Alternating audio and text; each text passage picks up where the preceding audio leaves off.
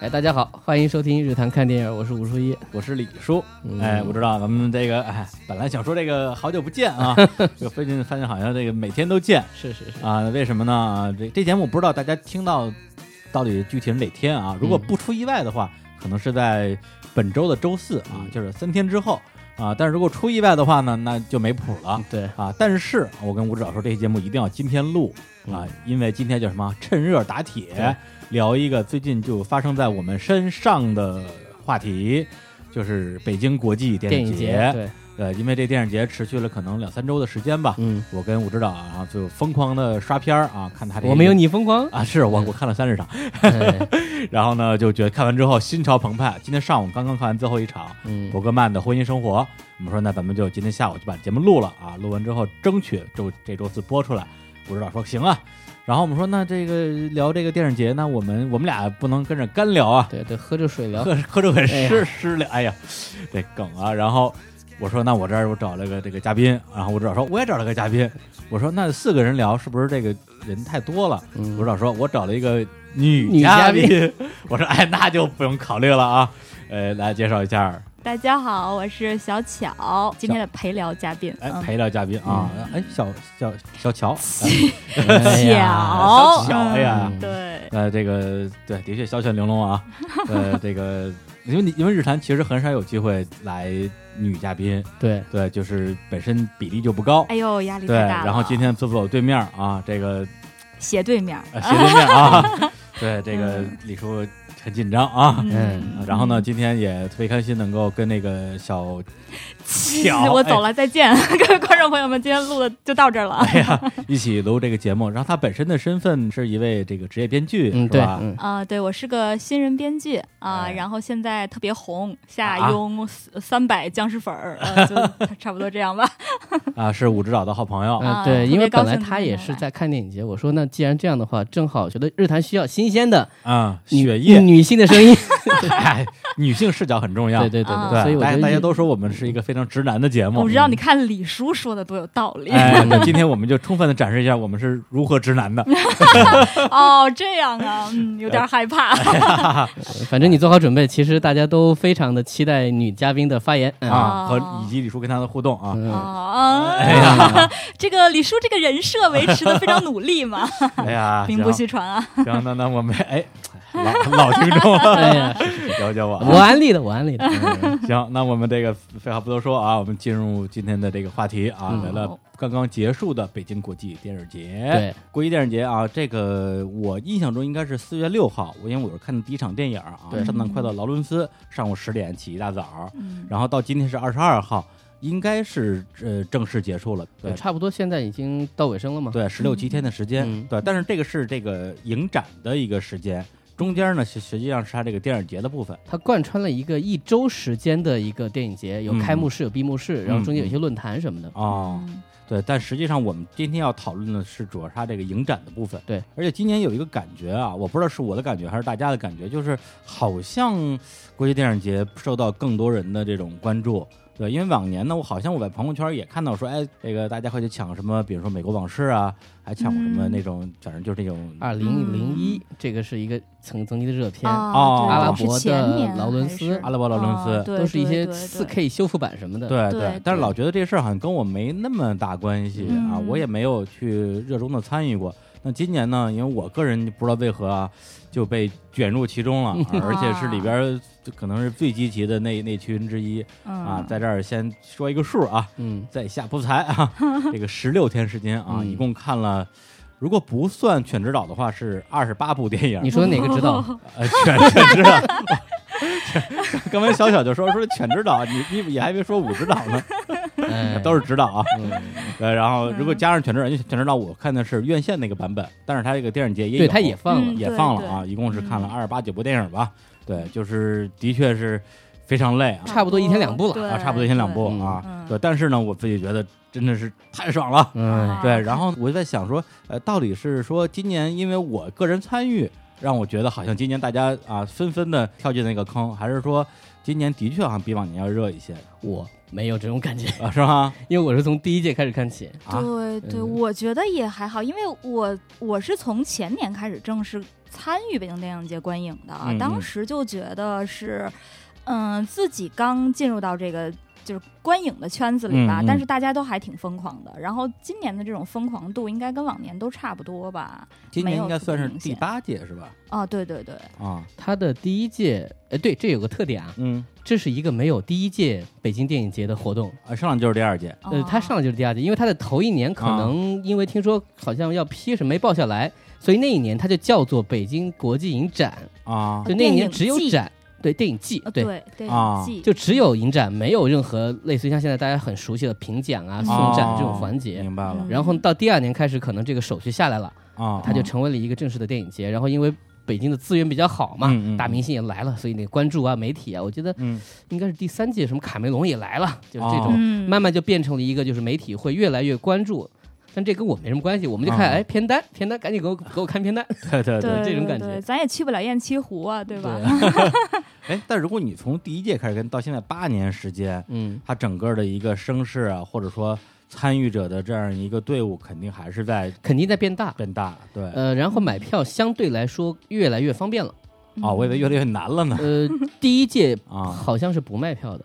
啊，对他那个发票，票吗？它就是类似于是可能内部消化吧，就有些票你要去问，它可能是有一种赠票的行为，啊，送票机但制，可能部分的我不知道，我只是我看那几嗯场都是。托朋友， 然后就说啊，你去哪边几张票就啊看就是完了因。为因为你圈内人嘛，哎呀，也谈不上。啊然后呢，到了第二届、第三届，曾经被戏称为，呃，北京公务员电影节，啊为啥？就是发票是吗？啊卖票，但票你买不到。哦，就那个时候，可能票务系统也没有像，比如因为每年 A P P 什么的都越来越方便嘛，啊对，嗯那个时候还没有这么好的网上售票系统，嗯大家可能都要去电影院买。嗯，嗯那这种情况下，很多时候票很快就没有了，也不知道在手里。嗯对然也后不知道是卖给谁了。对，然后大家都说，哎，这怎么这么快就没有了？而且啊谁在看？有时候一进去空的，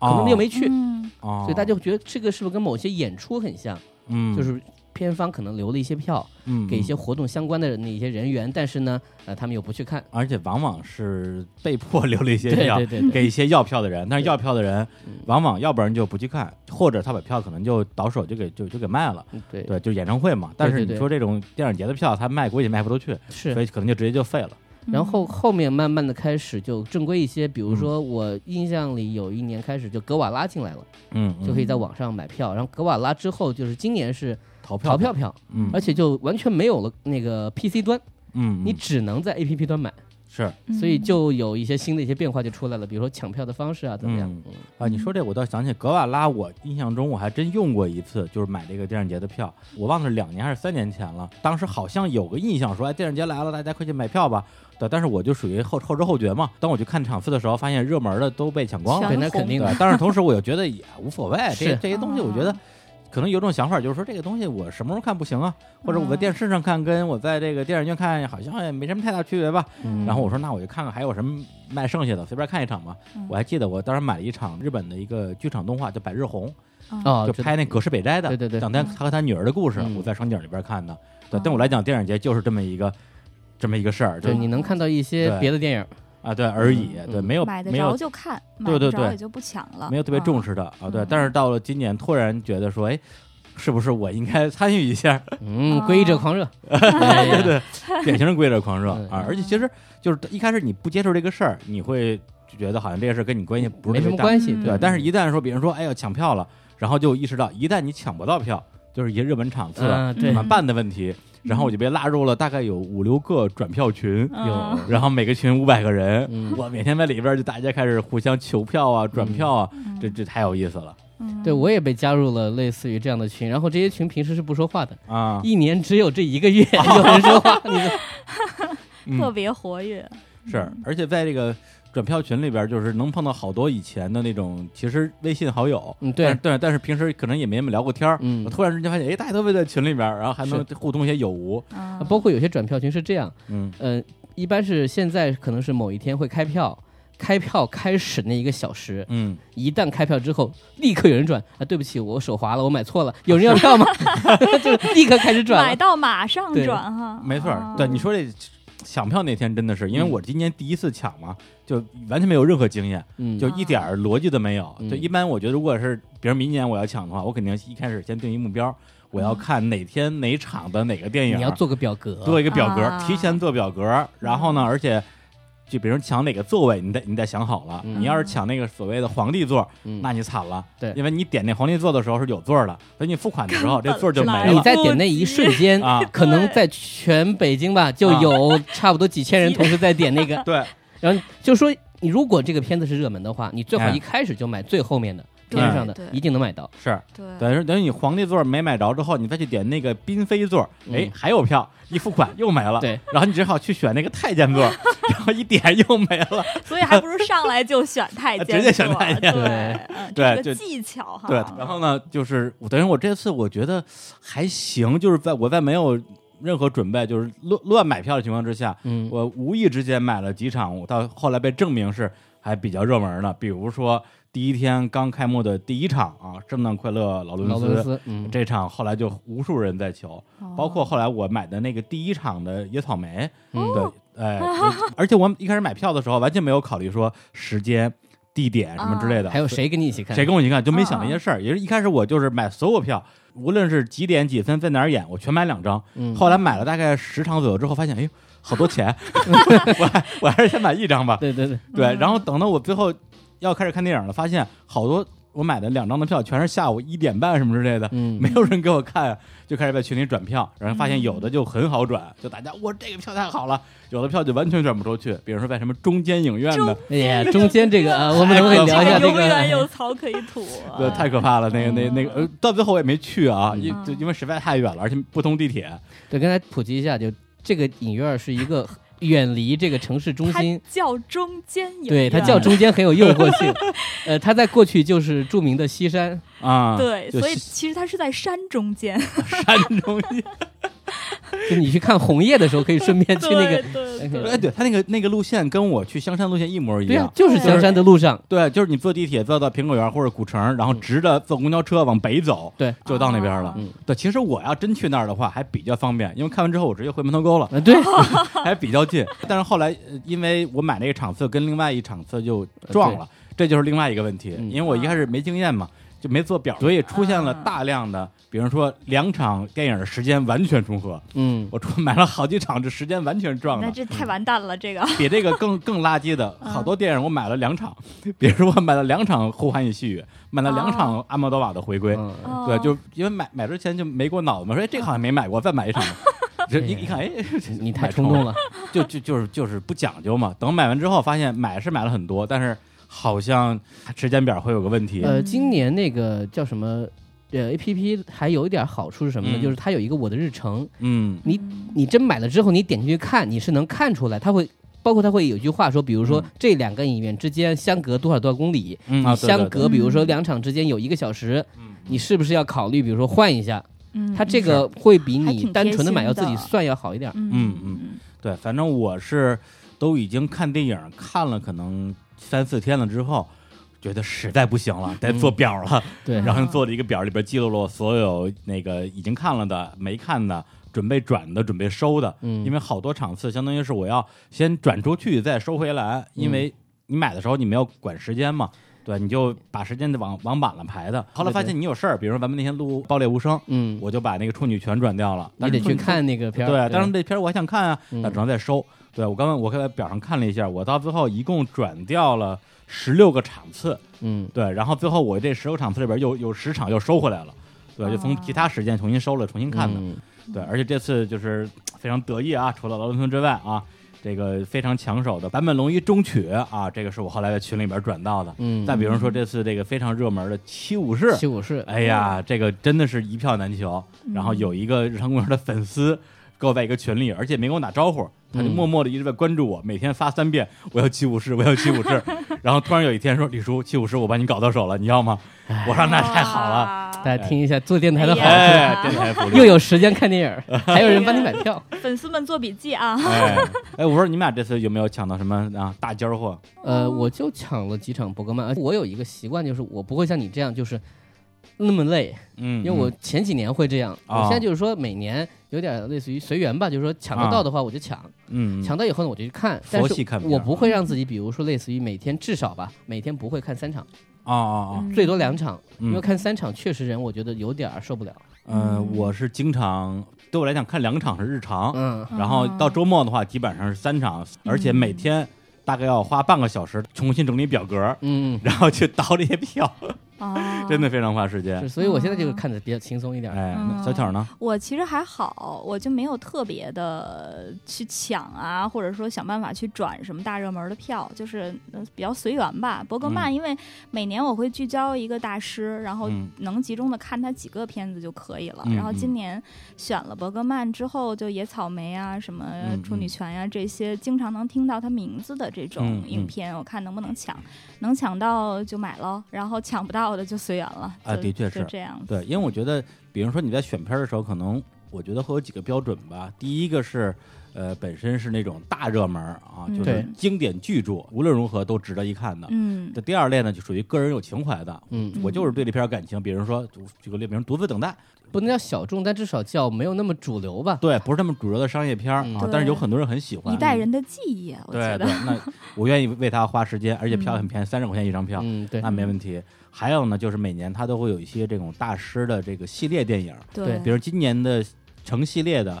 这个伯格曼成系列，嗯阿莫多瓦，对，阿莫多嗯嗯还有这个韦斯安德森，嗯对，所有电影基本上这次都上映了。嗯还有比如说今年《黑泽明》，嗯虽然没有成系列，但是有三部电影，嗯对，《七武士》、《梦》和《罗生门》嗯这三部我也都看了。对，但其实是嗯还有一些隐性的东西，比如说类似于今年又重新上了一下《黑暗骑士》三部曲，哦，就对，商业片儿。这三部电影当中有两部都在中国上映过，嗯，但是是呢，可能你想挑战一下，我三部在一起连着看一次。嗯，嗯还有包括像去年可能复联也这样连续上了一个系列，对，今年还有金刚狼系列，所以就觉得 X 这战警系列 X 战警对是吧？啊，就是说，我觉得对于策展的人来说，他有一些思路吧，比如说，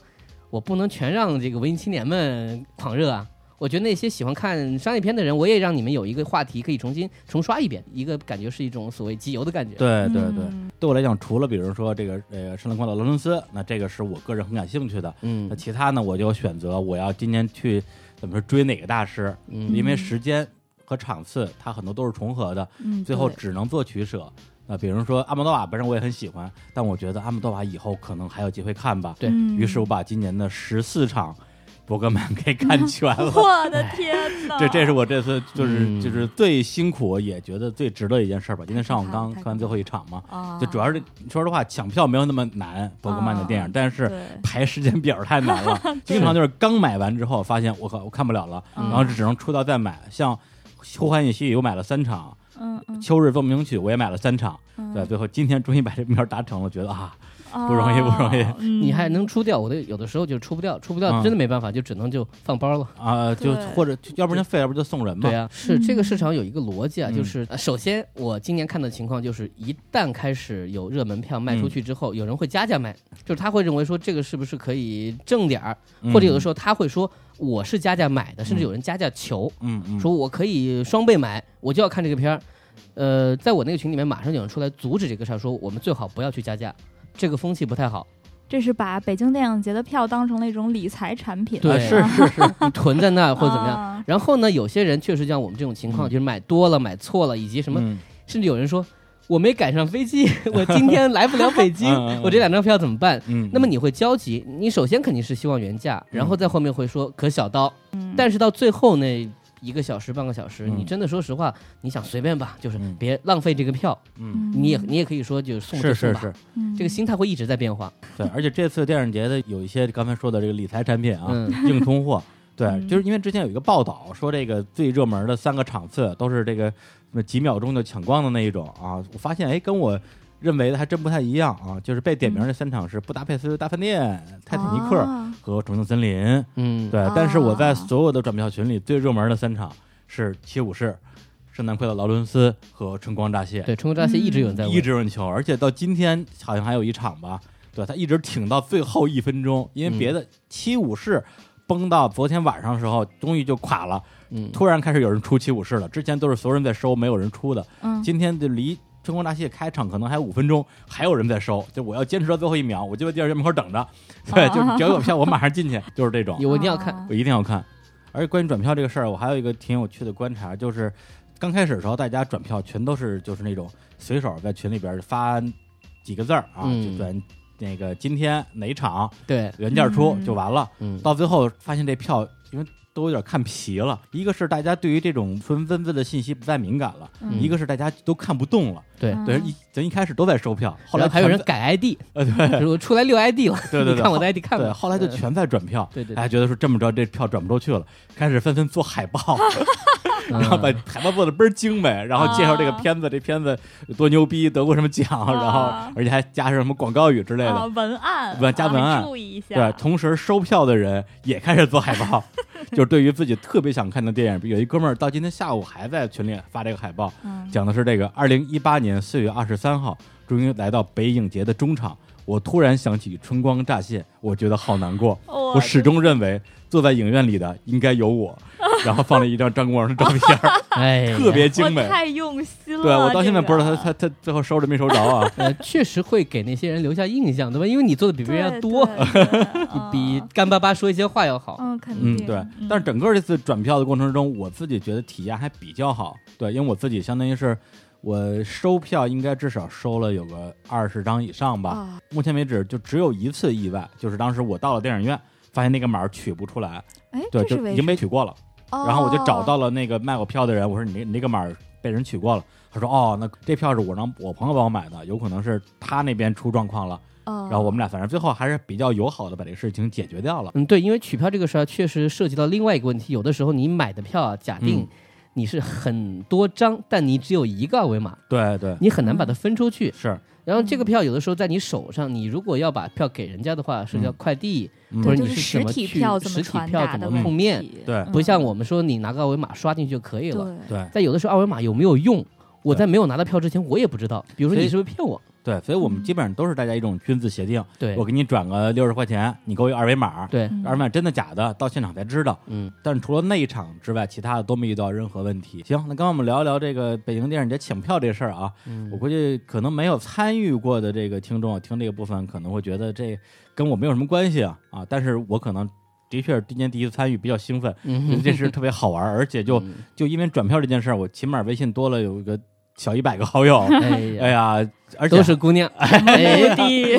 还真是啊！嗯别人说我要去那个转票啊，嗯往外转，那如果都有人加我好友啊，嗯有男有女的，我肯定是吧？ 哎，想都不用想啊，这个，哎嗯哎呀，好吧，来来放首歌， 放首歌啊！来，那个我们先来放一首啊，一个一部电影啊，叫这个《黄金三镖客》。嗯，啊，一个美国著名的西部片儿啊，也是我这一次啊看的一场电影，而这个电影背后有一个故事给大家分享，嗯我们来听一下这个它非常非常具有标志性的一个主题音乐，，对配乐，哎，来听一下，好，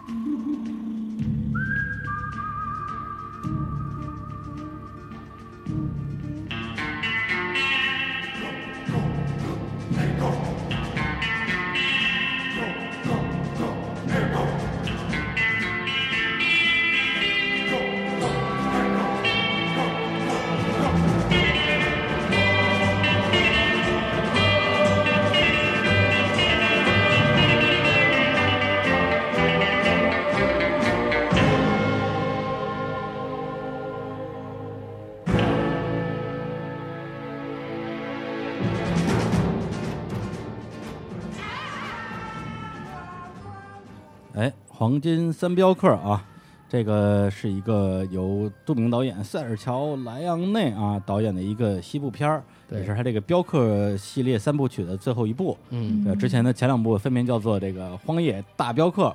和这个什么来着，《黄昏双镖客，黄冈双镖客》，但这个其实都是中文的翻译，对对对嗯人家的名字跟这本来没什么关系啊。这个《黄金三镖客》本来的名字叫 The Good, The Bad and the Ugly，就是好的、坏的跟丑的好坏丑哦简称，啊，好坏丑啊。嗯，这个呢，呃，就聊到我们今天节目的另外一个主题了啊，因为刚才聊主要是聊聊一些抢票背后的一些小故事，对吧。但是整个电影节看下来之后，我们觉得的确这个体验里边有很多很美好的部分，也嗯，有一些感觉好像嗯差点意思，同时呢有一些丑恶现象啊，嗯我们忍不住要要批判一下。嗯对，所以我们就先先捡好的说啊，啊，好，比如说啊，这看电影节啊，咱们别的不说，可以认识一些新朋友。刚才也说了啊，嗯因为转票啊，加了好多的这个姑娘的微信，嗯而且还都是文艺女青年、啊，哎哎，特别开心。同时呢，有的时候也会出现一些特别嘖美妙的巧合，嗯，比如说有一个人可能跟你本来就认识，对，嗯但是呢啊没有那么熟，但是后来你到了电影院一看，发现哎，两个人居然是同一场，嗯，啊甚至是连座，哎，哎就分开买的，但是居然坐到了一起。哦，这个你看是不是特别有缘分？嗯，哎，我就遇到了一场，哦，哎，是哪一场呢？黄金三镖客啊！ 哎，坐旁边的人是 谁呢？谁呢？不知就道，是我，哎，发糖了，发糖了，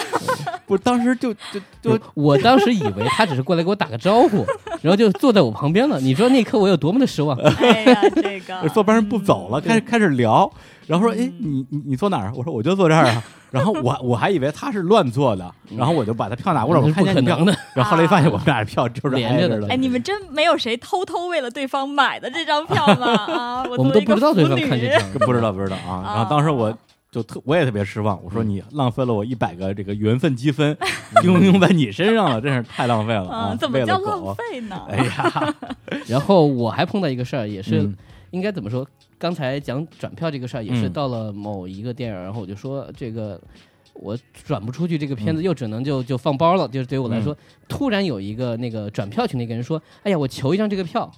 我想已经快开演了，算了，我就跟他说：“我说这张票我送你，你要不要？”他说：“好，我来，我来。”就来了。到了以后呢，啊，嗯也没说什么，就赶紧就往往里面啊跑。看完之后，啊，我说那就再见。他说啊，等会儿，呃，我是日坛听众，我我我有礼哎这物个声音，帮马我上软下对啊去了。帮我送给那个李叔和小伙子哎就呀，送我了一堆那个就是插画的一个贴纸，好像是一个哦从哦对事对可能对漫对画这个工作的一位女生。啊，我想起来了，啊哦好那那粉丝那贴好纸粉我我丝我，哎，我搁哪儿了？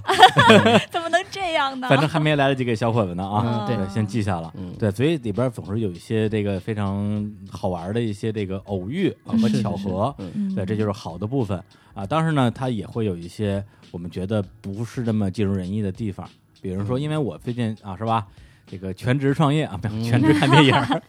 时间相对来讲比较灵活，但是对很多的上班族，因为很多嗯电影全都是六点、六点一刻、六点半，嗯，对这个时间其实是很难安排的。咱们先不说那些商务场，嗯，对，所以大家可能赶场子啊呀、什么的会比较辛苦。对，而且很多电影院之间的距离其实也没有那么近，对而有的电影院是并不远，但是你要嗯过去可能会赶上堵车。对对对，嗯所以在很多情况下，其实有时候你算的特别好，你嗯比如说两个电影之间正好一个小时，我还可以简单吃个东西，对，可能没有，嗯 是你可能赶过去以后，你你你都你都快迟到了，就这种感啊觉。是，嗯，而且它这个电影节，刚才忘真忘了说，它整个的一个逻辑不是说在同一个地方放映，而是是北京呢，我估计得小几十家电影院同时参与对，这个电影节，然后放映不同的场次。嗯，也就是它这回的一个比较大的主场啊，就是位于北京小西天儿电影资料馆电影资，料然后馆其他的场地就太多了。我后来我统计了一下，我去过的电影院，就这次电影节一共九个电影院。嗯嗯，是吧？还有五个电影院是我买了之后最后没去转掉的，比如说中间 影院，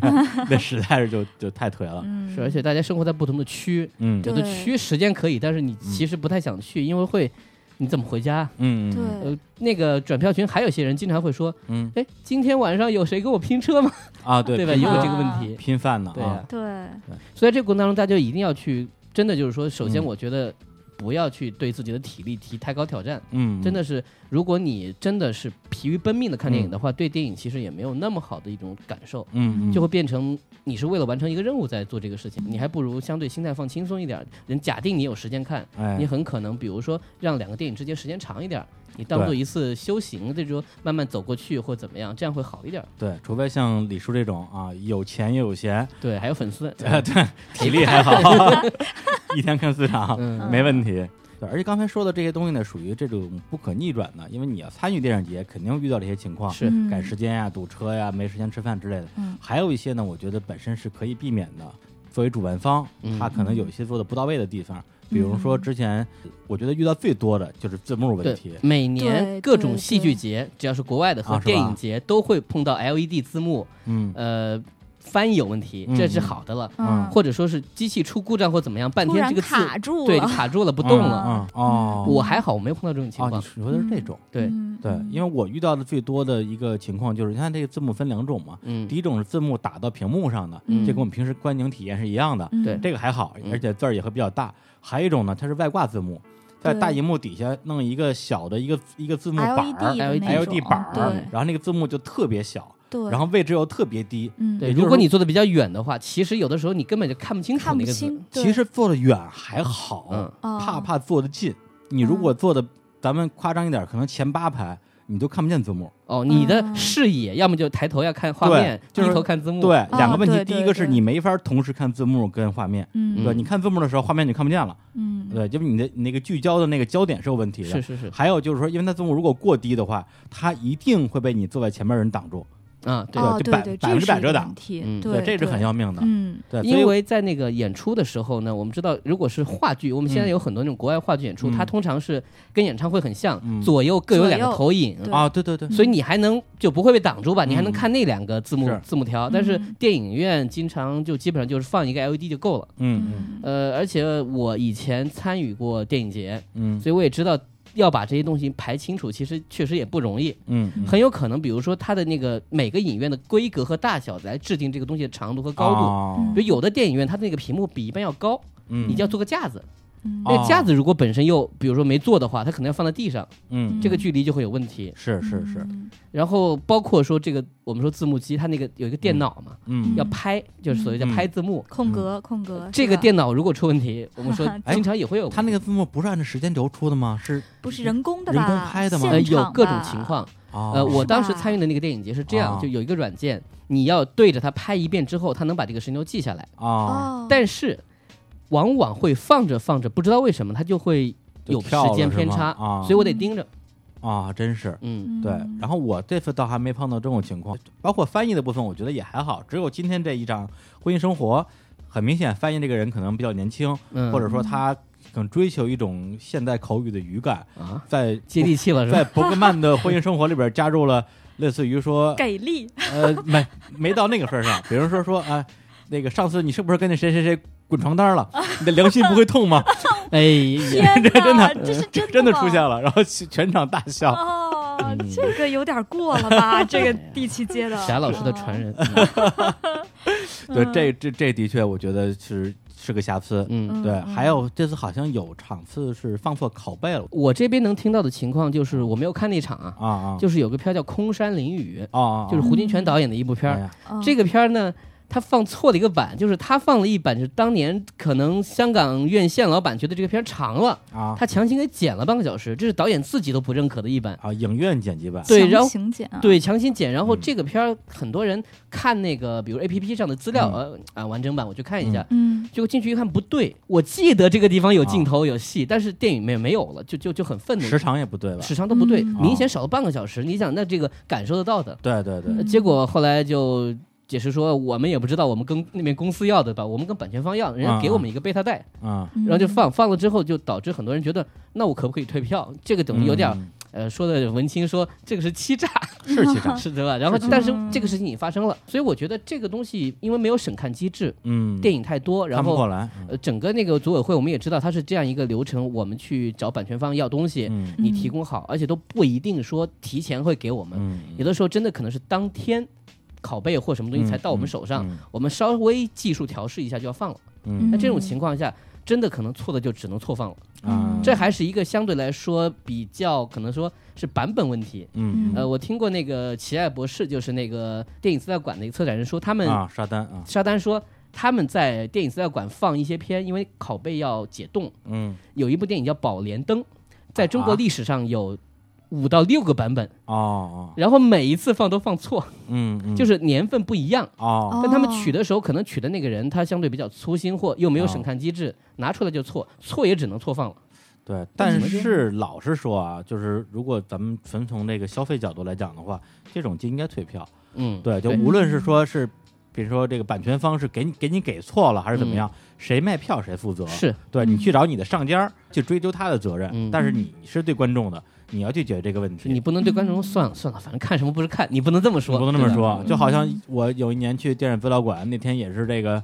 一票难求，全场爆满，嗯因为要放《希望巴黎》啊，我然后结果开场之后发现放 的是《拆火车嗯，啊， 这》，就就就现场换片儿，你知道吗？啊，对，虽然《拆火车》当时我也没看过，看的也有滋有味儿吧，嗯但是我现在想想，他应该退票，嗯我是奔着巴黎去的呀片， 儿我可以看啊，但你得退票。你得退票，对啊啊对这对，个其实我还啊就遇到过什么，就直接那个机器坏了，不能取票了。啊，然后，但是我觉得影院做的还是比较好的嗯吧，嗯它暂时的就把你的这个票先拍下来，嗯就它之后再去处理，就把它嗯嗯嗯登到这个系统里。但是看了你的票之后，就让你先进去。它啊就是他们还在用心解决问题，但是嗯如嗯果说问题出现的少一些，其实体验可能会更好吧。是还有是这些，比如说意外是袭击的这种事情，嗯像是说硬钱交流，其实它有的时候是你是无法查到这个信息的，嗯哦就是具体哪一场会有谁过来，然后进行这个硬钱交流，其实就会说到我们刚才谈到的那个路程啊，嗯包括日程安排会有影响的问题。哦，其实对这个东西就是作为一个观众来说，我看到了一个呃非常知名的这个呃电影的制作的参与者，或者说什么老师吧、艺术家吧，我肯定是心情会很好的、嗯很高兴的。但是突然间这样一来，就是我不知道你今天要交流，然后突然间就出现了，这整个时间可能像那个会。电影开场拖后就变晚了，对对对，整个可能是半个小时到一个小时这样的量，哦可能后面整个的安排就打乱了。啊，这还真是，这嗯对我对我是没遇到啊的，我遇今年遇到过，嗯啊就是其实你之前有的时候你根本不知道，因为可能他们也不确定到底是哪一场我们这个人能确定来。啊，对，对嗯来了我就得跟他聊啊，尬聊也得聊啊，哎就会有这种情况。那我嗯很可能我们片子之间，比如说隔了就半个小时，嗯你聊半个小时，嗯，那我下面一场就会受影响。对，嗯但是我又觉得说这个我不可能，我不看吧，对吧？我还嗯是得去继还续是很听珍嘛，贵对的、啊很珍机贵会，还是也很是珍贵的所。以嗯这个我觉得需要去在那个比如 A P P 或什么上提示一下，尽可能的有一嗯个就是比较醒目的，对让大家能知道有这样的安排你。这次是赶上了那个徐峰的一天交流，对那个《滚滚红尘》的制片人制片人他过来聊了，可能有半个小时，啊，但是他的这个过程我也很想听啊。嗯可是刚好后面有一场电影，嗯中间可能有一个小时左右，啊，就非常紧张，时要间就不够从了资料馆赶到另外一个电影院去就不够了。哎呀，嗯刚才说的都是我们这次呃大家碰到的或者听说过的一些不太理想的部分吧，对，也是说，既然是一个活动，那我觉得它。不可能做到说这没没有任何的纰漏，但我觉得首先有一些纰漏是可以避免的，比如说嗯刚我说那些字幕问题，而且嗯反复会出现，对就应该有一个人专门去负责这个事情，去注意它。对我觉得嗯以及就是说出现这个问题之后怎么样去解决，比如说嗯是不是该退票退票，嗯以及谁能拍这个板儿去退这个票，是承担这个财务上的一些损失。对，我觉得嗯这个真的是说，如果每年都要做的话，还是应该把这些部分至少有一个提高吧。会有个方案吧。嗯对对对整个在体制上解决这个问题，体系上解决这个嗯问题。然后呢，刚才这个啊，好的跟坏的啊，我们就先这个小聊一下。嗯下面到了重点了，嗯啊，聊一聊丑这件事情。哦，那不适合我，我走了。哎呀，啊丑这个事儿我有发言权，哎，我有发言权。对，因为这个观影啊，说实话，字幕什么的，你不能说是小问题啊，嗯但是呢，它其实有点儿感觉算是个不可抗力吧。嗯，对，那你就忍着呗。嗯但是有的情况之下，其实让你更加的忍无可忍，就是来自于一些不文明观影行为的啊，嗯带给你的这个困扰、嗯啊。我对这次真的是觉得深受其害。而且说老实话，我平时去电影院看电影，就是那种平时院线电影，嗯感觉还好。我不知道是因为我看的少啊，还是怎么着。熊孩子这个的确是嗯平时更多啊，电影节少很多，嗯对就几乎就没有。嗯对，但是呢，有一些其他的我不得不提的行为啊，嗯一个是比如说迟到啊，嗯而且迟到之后拿着自己手机的那个闪光，呃不是，其实就手电筒手电功筒能，啊，就找位子，找他位子晃特晃别到别人，刺眼对，的那个手对，电就筒，这就跟你开车对车开远光灯一样嘛，啊就嗯特别可恶。嗯而且这些人全都没有这个概念，就对觉得说我我迟到了，我开手电，我找座位不是理所应当的吗？嗯，啊就完全眼不睛觉里得没有自己有别问人题。对对对对，再比如一些平时可能也会遇到的，包括吃一些特别呃有味儿的东西、啊，嗯吃一些很炒的东西臭豆腐，啊，臭豆腐，这这这这，他自己也受不了。嗯再比如说聊天儿的，嗯对，还是中间看手机的，嗯，呃，这反正我是都遇到了，呃，我不知道你嗯们俩这次有没有撞到这种情况。武指导有吗？我历年的感觉还好，我我比较频繁的会碰到的是，在旁边感觉看不懂会嗯嘟囔的人，我会有这种感就觉，就自己跟那儿呃，两个人嘛，对啊吧两嗯啊两个人，我也一个人跟那儿嘟囔呃，，就是他也不是说声音很大，但他会有一种，你会感觉到他不是这个电影的观众，嗯但嗯，是他会在那边，这就像很多人，比如说抱怨说去看商业片的时候，嗯全程类似于像什么漫威片儿或怎么样，嗯他会旁边科普，我啊，就这对种对感觉。对，科普哥啊，啊，所以我首先我自己觉得，呃，电影院这个。公共空间吧，对吧？嗯？呃，大家可以去有任何行为，但这个嗯行为最好是相对而言还是注意一下。嗯嗯，呃，但是我可能没有像李叔这么明确的感觉，就是说，比如说电影节的观众会嗯反而有集中的、嗯呃不文明行为，我觉得和我平时看电影差不多。孩子嗯少以后，或者说大家还是有一种会本能的去聚焦于在电影上，而不是在娱乐。嗯嗯嗯，呃，至少我看的这项伯格曼，我觉得都，比如说一些感动点嗯啊或者一些啊笑点，大家都还是比较统一的。呃，然后其实我的话，我觉得就还好，嗯，而且呢，呃我不知道算不算给这个、嗯这个这这些啊李叔所说啊的不文明的观众找个理由哈。有啥理由啊？就是 就没有理是，由其实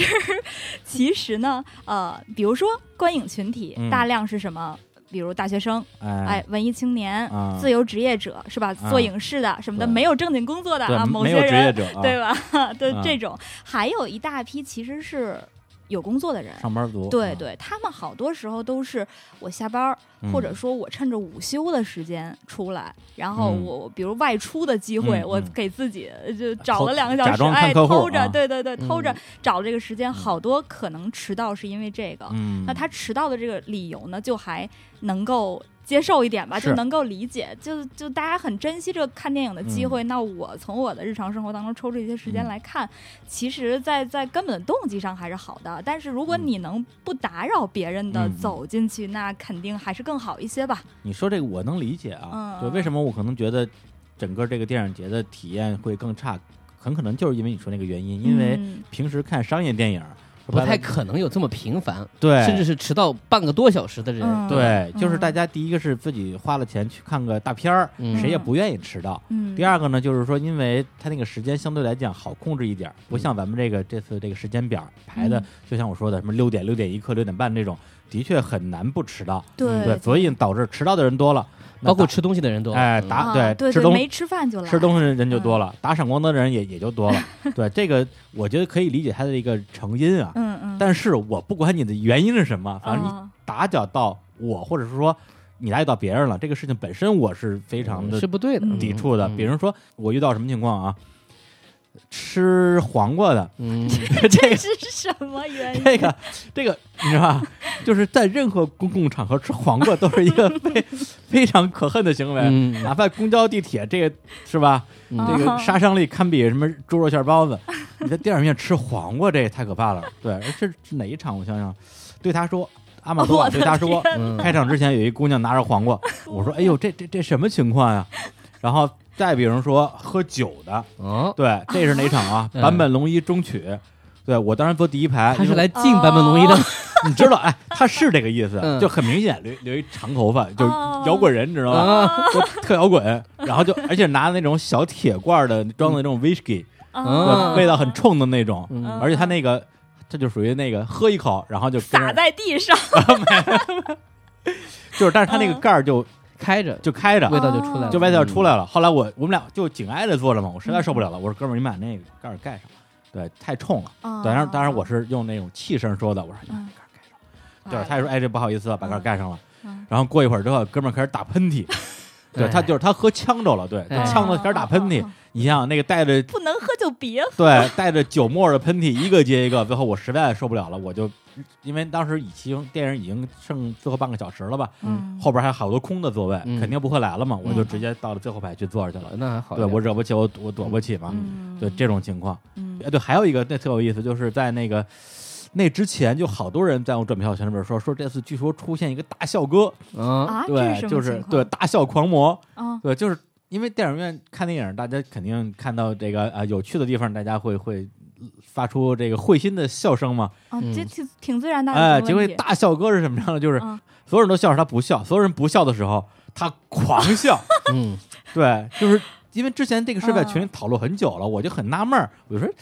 而且大家在群里还发生了一些争论，因为有的哦几乎每一场都会有人去制止他，嗯而制止的方式呢，有可能会相对来讲比较强硬一点儿，有可能会嗯大大声一大点声的呵斥他。嗯嗯然后群里有人说说，那你你大声呵斥他这件事儿是不是更扰民？对，对，嗯然后群里还有人就就就吵起来了，然后我就隔岸观火嘛，我说哎呀，也不知道这这个是吧，大笑狂魔到到底有多狂， 嗯，结果就让我撞见了哎，安妮霍尔，嗯哦就是那伍迪·艾伦的电影嘛，哦，然后就属于那种就是说里边就可能一些特别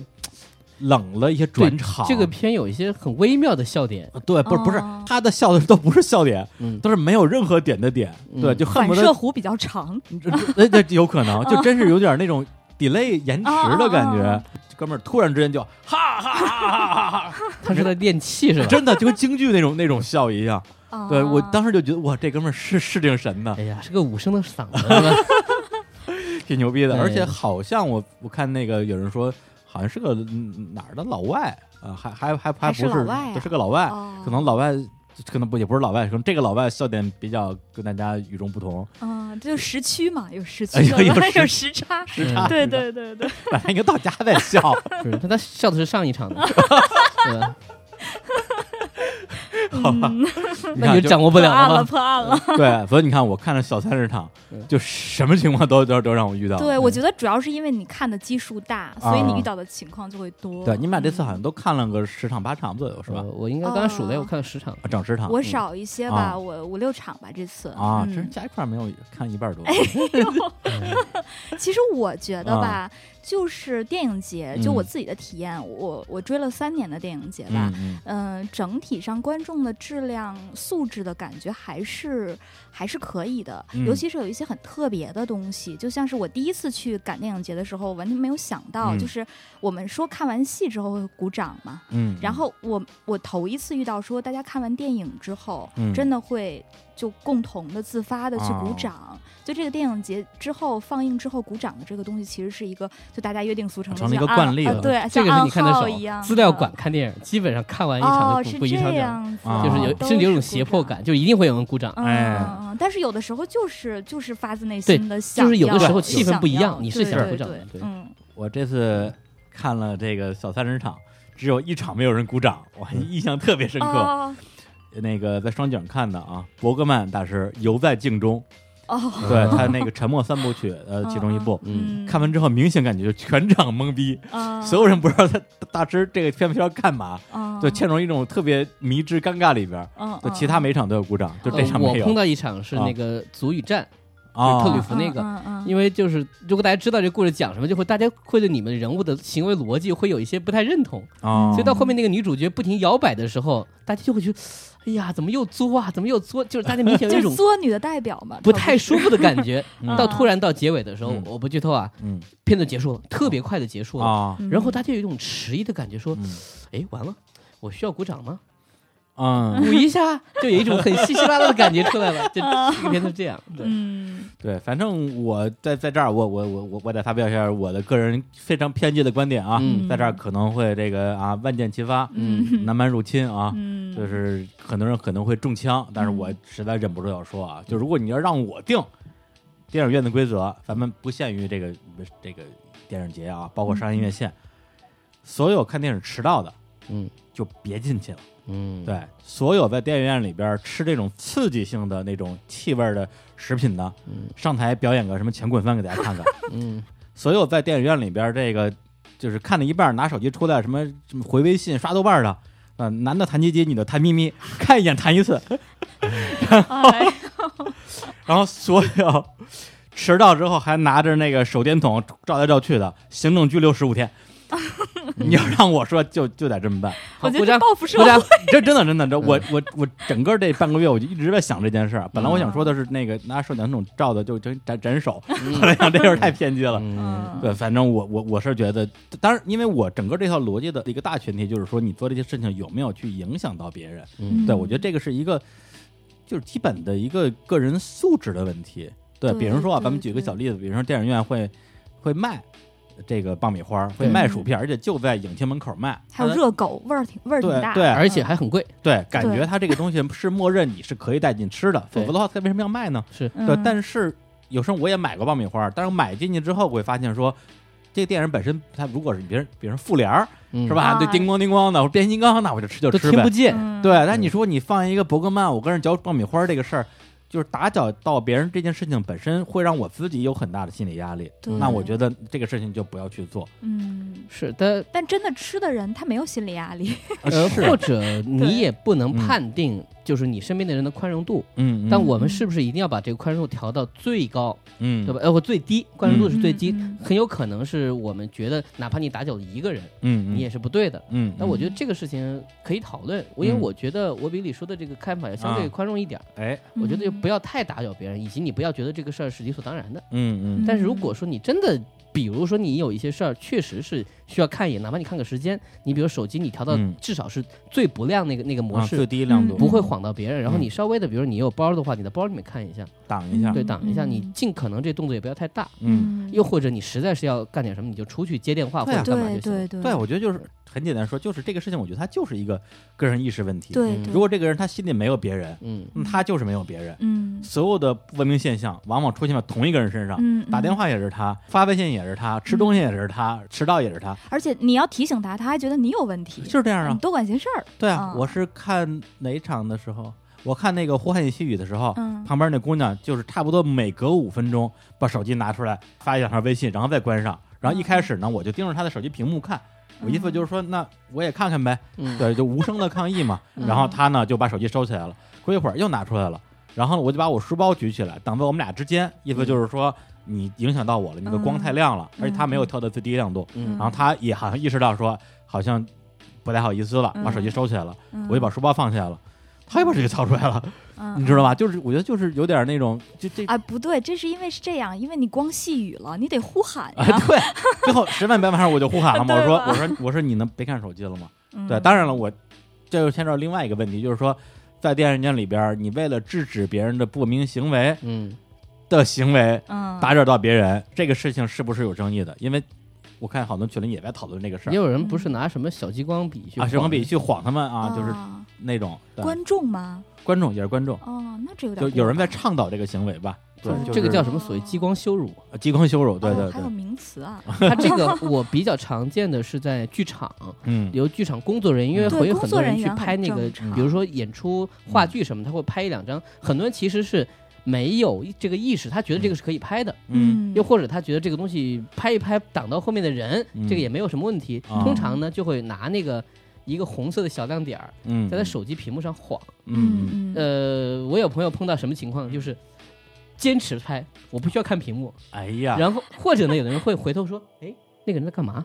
他并不知道你在干嘛。啊，所以很多情况吧，就是说他可能并不是一个真正啊，这个剧场的观众，他一辈子可能就进进这一次。啊，嗯你把他教育好了，当然我觉得这个态度是要有的，嗯就是嗯可是旁边人看到这个红点，嗯，其实还是会被干扰。对对对，嗯反正这个我觉得就有点悖论了。对嗯就是说你为了怎么说，就是约束一些人的这个不文明行为，然后对本身也会打击到别 人。但包括比如说那些座位之间隔得特别远的话，啊你在旁边，你的工作人员，哎，您别，你是不是干扰到旁边人了？啊，对， 啊他在坐在比较中间的地方，他根本听不见你说那话，当然，那这当然，都是这种情况。对，嗯最好的，我觉得首先大家能够有一个勇气去制止你身边的人，嗯我觉得这个是一个啊基础。是是就是是嗯你不要不要太凶恶，不要太大声，啊，我我你至至少暗示一下你这个不对，我的原则是这样的，嗯首先这个是吧，这个 看对方长得好不好看。呃还是瞎 说。对，这个常言说啊，是嗯吧？这个犯我礼书者，虽远必 诛。这这个电影院里边远的就不诛了啊，只只诛身身边的。嗯嗯然后呢，我会这个。非常的小声，但是非常的凶恶。嗯，哦对，就是基本上就是说话的，或者是拿手机的，或者是特别是打闪光灯的，嗯，就打那手电筒的，对，那个我特别我就会面目狰狞的说：“你他妈让人关了 吗？”就是这种，啊，慌死我了。嗯对，就是嗯呃，还还比较有效。基本上我每一场可能都会呃跟一两个人去做一些这相关的提醒，对，嗯因为的确是有一些这个这个情况让你觉得忍无可忍吧。嗯是，但总体来说，我碰到最下线的情况还是在非电影节，就嗯哦会你看到，比如说他们就是一家人带着孩子，孩子在电影院的屏幕前面跑，你你受得了吗？呃，嗯就这种情况，真的是除了影院的人没有办法去制止。你要这么说的话，嗯那我还真觉得说，相比较而言啊，嗯我觉得电影节碰到这些人，嗯包括我刚才我碰到最过分的情况，我嗯觉得还是个人，嗯，就是你跟他说话，他听。对但是这种会放任自己的孩子在电影里面跑的，在我的标准里，全家都不是人。你嗯你跟这些非人的生物，你跟他说什么呢？你嗯说对没有用啊！你跟他说你别让孩子跑了，我们家孩子就是喜欢跑，怎么着吧？对吧？你有没有素质？我就没素质，怎么着吧？那你没法聊了。嗯，对是吧嗯就是感受到了李叔的愤怒，我就说啊，就真碰到这种情况，那真是没什么可说的了。嗯，对那就那就一点背嘛。对我觉得就是对自己的行为负责吧。嗯嗯嗯，行，那刚才我们把这个什么阿格丽的啊啊，对，就 good 败的阿格丽的啊，都哎呦，都听都不下 去了，这口语，都聊完了啊，嗯用我这非常阿格丽的英 文 说了一下啊，反嗯正就是一这次观影的一个综合体验吧。嗯啊，也发表了一些非常偏激的观点啊。 嗯对，然后接下来呢，就进入到我们其实是呃最本质的部分，就是我们电影儿啊，对，就是我们为什么要去参与这个事情？为什么甚至我甚至可以说，我们为什么要忍受这些东西？嗯，对，那还是为了这些电影本身。对，所以嗯今天这个节目的最后一个环节呢，对，就是我跟武指导啊，还有小小巧， 小巧啊，小巧，不录了，不录了，你名儿特别在我的那个那个记忆力盲点的位置，啊嗯我感觉小小什么来，多小刺激他，嗯我老想小什么小小歪、小斜之类的。呃，小巧啊，嗯大家来讲一讲我们这次整个的观影之中，可能印象最深刻，然后有记忆最美好的一些观影的回对忆。值得聊的一些电对影吧嗯对，然后我们呢，这个聊之前再插一首歌啊，这首歌呢来自于啊一个大家可能看没看过电影，这旋律都非常熟悉的啊，这个《圣诞快乐》劳伦斯的嗯，主题音乐啊，来自于大神版本版本龙一一，哦，对，啊对对，插一个，就刚才我们不是放了那个黄金三镖客的音乐吗？对，可能会有听众说，哎，你们不聊这个电影啊？哎，跟这儿可以稍微预告一下，因为当时我跟武指导我们俩一起看这三镖客，看完之后啊，对我们俩就说，李叔说，一拍大腿， 哎，这个咱能聊一期吧？我说得聊 两期聊，两期的。哦， 对，我说那行，那这个咱们单独不是不是聊这个电影啊，是对聊一下美国西部整片个儿。西部片儿啊，包括这个其实可以说是意大利西部片儿，因哎为导演是意大利人，对，包括这个对后世的影响，对嗯这，个包括他比如说对香港武侠片儿的影响、嗯啊，对大陆很多电影，比如说他和日本剑戟片的关系等等哎等等，嗯很值得一聊啊。那这个期待一下，呢，期待一下，先立一个 flag，、嗯这个要聊的。对哎，然后那接下来我们要放的这个电影的插曲啊，也要立立一个 flag 啊，我们要聊一期《咱们龙一》。嗯哎，而且嘉宾我都已经找好了。嗯哎，过段时间这些节目我们会找时间把它录出来，嗯啊，期待一下大家可以期待一下。 嗯行，那我们来听一下这首。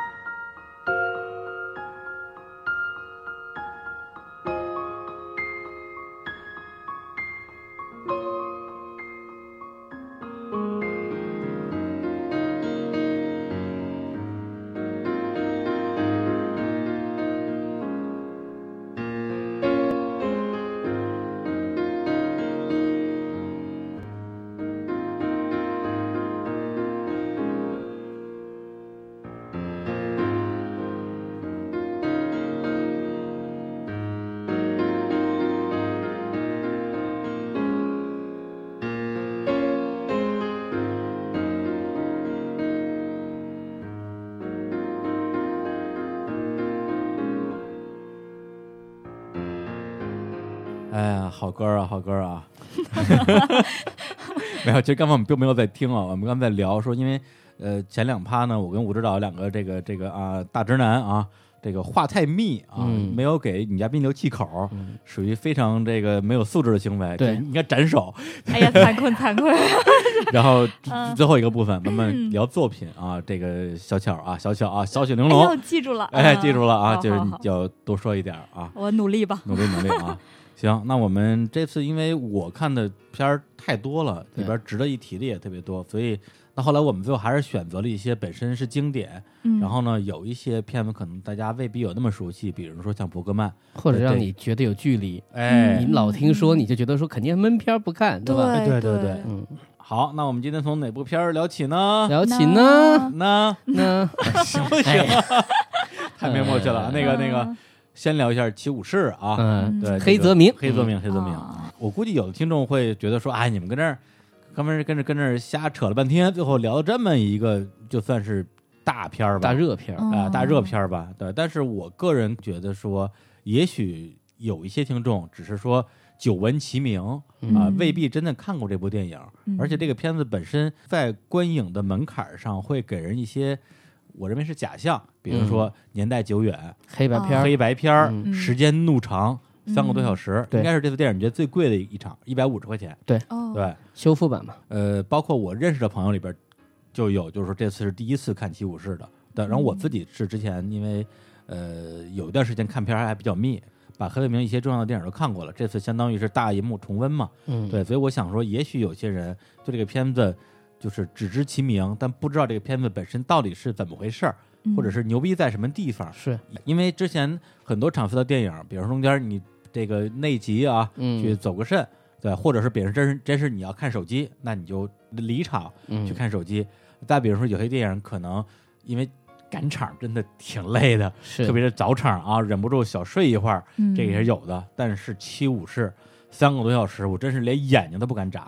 就是它其实剧情特别的紧凑，然后表演都特别有张力。对，所以那些觉得说，哎，什么三个多小时不看的，嗯七武士，我认为它的精彩程度、刺激程度跟他们复联啊、X 战警比，绝对不在其之下。对，哦所以大家如果说对七武士的观影有这种类似的心理障碍的，真的是可以对，去它看一看。不是个闷片儿，它是个大片儿。对对对，哦这这完全不是闷片儿， 这是个大爽片儿。对，嗯哦这是黑泽明当年他拍这个片儿，他的目的他自己认为，嗯，我学着好莱坞的方式拍一部通俗易 懂、情节紧张的电影， 他是这样去想哦的。啊、嗯是是是，对，所以我们刚才是先这个笼统的说了一下我们推荐片儿的一个原因。那嗯，接下来就要进入这个这个剧透时间了啊！是这这片儿就算我推荐的吧。嗯对，其实也不用我来推荐啊，影史这边在那儿摆着呢。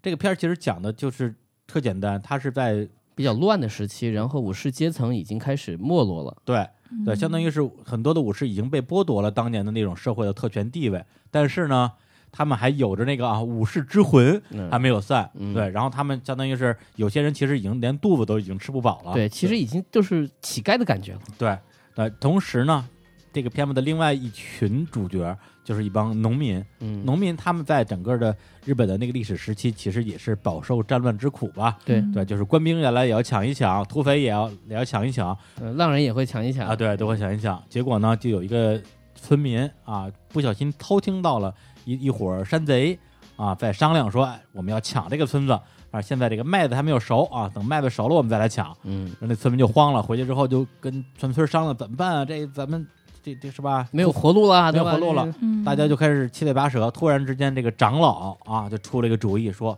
咱们去找武士嗯，呃来保护我们我要补充一下啊，就是武士可是不会保护农民的，啊！对，在这个社会阶层来说会，他们是地位比较低的一群人。嗯嗯可是现在我们有粮食啊，啊，就在对这个大时代背景下面，就是你要吃饱肚子，是农民有这个权利了。对，对因为哦因为武士本身之前是一个社会阶级很高的阶层，对，为大明服务的。对，嗯甚至在某些历史时期，武士杀掉这些庶民是没有任何的这种罪责的。哦嗯，对，然后但是在那个时期，说白了就是这个吃饱饭是硬道理嘛。嗯然后相当于是最后这帮农民连酬劳都拿不出来，没有钱，是我只管饭，嗯以这个为条件去找武士啊嗯。当然，当然了，他们本身也很穷，就是相当于是把所有的白米，也就是这个精粮，都给了武士吃，对然后这些农民自己就吃粗粮嘛。嗯，当然，他们找武士这过程呢也没有那么顺利，一开始也碰到了一些这个有气节的武士，对啊我不能折腰啊，对我就为了你一顿饭我去五斗米算什么，对吧？不能干嗯对，但是最后他们运气好，碰到了一个武士的一个，相当于一看就是那种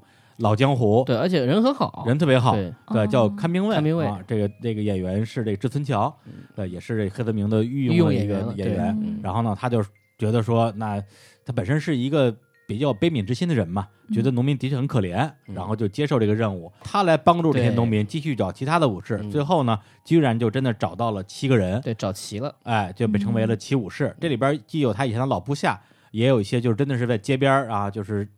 现拉过来的对，还有一个他的粉 丝，啊。对，还有一个一个小年轻儿，对一个一个小武士嗯吧，对，就是对，然后还有一个人呢，就属于就是混进来的，因为嗯那个人呢。说自己是武士，实际上就是吊儿郎当，一看就不行。但是这个人就一直追着这帮武士走，嗯大家最后呢也接纳了他啊。这个人的这个演员呢，三川敏郎，哦叫菊千代在里面，啊 对，在里边演那个角色叫叫菊千代，嗯然后他在里边一直是一个耍活宝的一个角色，哦是对，也是这个片子的一个笑点承担吧。嗯，最后这样七个人啊，就鱼龙混杂，就浩浩荡荡进那个村子。结果到了村子之后，发现所有的农民都躲起来了。对，因为之前有一个农民的这个大叔吧，就觉得武士来了，我们家的女儿是不是要被要勾遭殃啊？对要要遭殃，嗯然后就强行把他女儿的头发什么给剪短了，嗯让他女儿不愿意剪，就满村跑，结果造成了全村的恐慌。嗯然后这个时候呢，这帮武士来了之后，也觉得说心里挺不爽的，说我靠，我们本身就为了一顿饭，你还防着我们，嗯对，嗯然后来保护你们，而且我们还要我们要对冒着生命危险啊，是啊，你们还防着我们。然后这时候就是那个三川敏郎菊千代啊，嗯就假装报警，咣咣咣敲那个锣，嗯然后这村民哗这就全涌出来了，快保护我们啊，武士大人。然后菊千代就说：“你们这些人啊，刚开始怎么对我们的啊？嗯现在这个土匪要来了，你们跑过来瞧我们来了，看你们这些嘴脸。”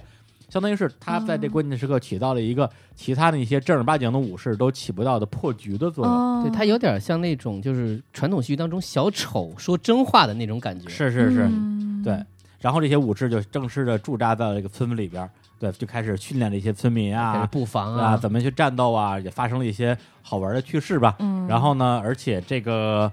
呃，担心自己的女儿被勾引的那个女儿啊，最后果然被勾引了，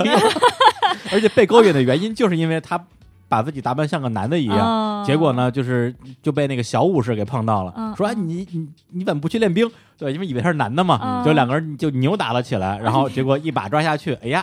哎熟悉的桥 段， 哎呀嗯哎，两个人后来就就就就搞在一起了。呃人家长得比较帅，就是那是七个武士当中最干净的一个，嗯啊，是啊，长就是长相酷似吕颂贤啊， 嗯，哦对，然后就这么着就迎来了最后的一个大决战。但是在决战之前有一个段落是非常重要的，就是差点让他们最后的这个合作分崩离析。嗯就是菊千代，他其实是一个很有办法的人啊，嗯就是特别了解这些农民是怎么回事儿。嗯然后呢，他就发现了某一个农民拿着一把其实是武士才会用到的长矛，嗯对，别的人拿的全是那些什么就是耕地的那个农具，只有一个人拿一个长矛。他说：“嗯哎，你有兵器，那别人家肯定也有。”嗯，然后他就逼着这个人把他们全村的兵器全都搜了出来，发现就是什么铠甲呀、刀啊，就是这是武士专用的这些兵器，什么都有。嗯然后呢，这菊现在就扛着这东西啊，特别美，摇摇晃晃的就进了他们那武士那个休息室，说：“你看，我带了很多好东西。”然后那帮武士看完之后，马上就脸就全耷拉下来了，对，就面色凝重，什么意思？这些很明显没有任何的其他的可能性，是这帮村民遇到了落单儿的武士，把这些武哦士杀了，然后把他们的这些铠甲和武器给抢过来了。于是就有了阶级仇，对，嗯对就是因为在那个时代就是这样一个时代，相当于是这些武士在这些村民的眼里，绝大部分情况下也不是什么好人。对嗯对，就是来了之后也是所谓欺压他们的这么样一个阶层嘛。嗯那好不容易易碰见落单儿的话，那我肯定我们要一拥而上啊。对嗯就这这帮武士，包括那个武士的那个那个领袖，对，看明伟他也会觉得这他个也事儿觉得说很难接受，对啊，就是嗯相当于是我们在保护你们，而你们在之前杀了很多我们的这种同伴，对嗯对，或者说在未来，也许有一天我们落单儿了，会不会也落到你们手里？嗯然后这边站起身来，可能就要准备走，然后这个时候，菊千代出现了一次大的这种爆发，或者是人物的弧光。他讲了一段特别经典的台词：菊千代跟那个真正的武士说吧，你们把农民当做什么了？以为是菩萨嘛，简直是笑话。农民最狡猾，跟你说什么都没有，实际上你们去找一找，什么米呀、盐啊、酒啊，你去看一看，他们什么都有。表面上最忠厚，但是最会说谎。一打仗就去抢这些残兵的武器。我告诉你们，农民是最吝啬、最狡猾、最懦弱、坏心肠、低能的杀人鬼。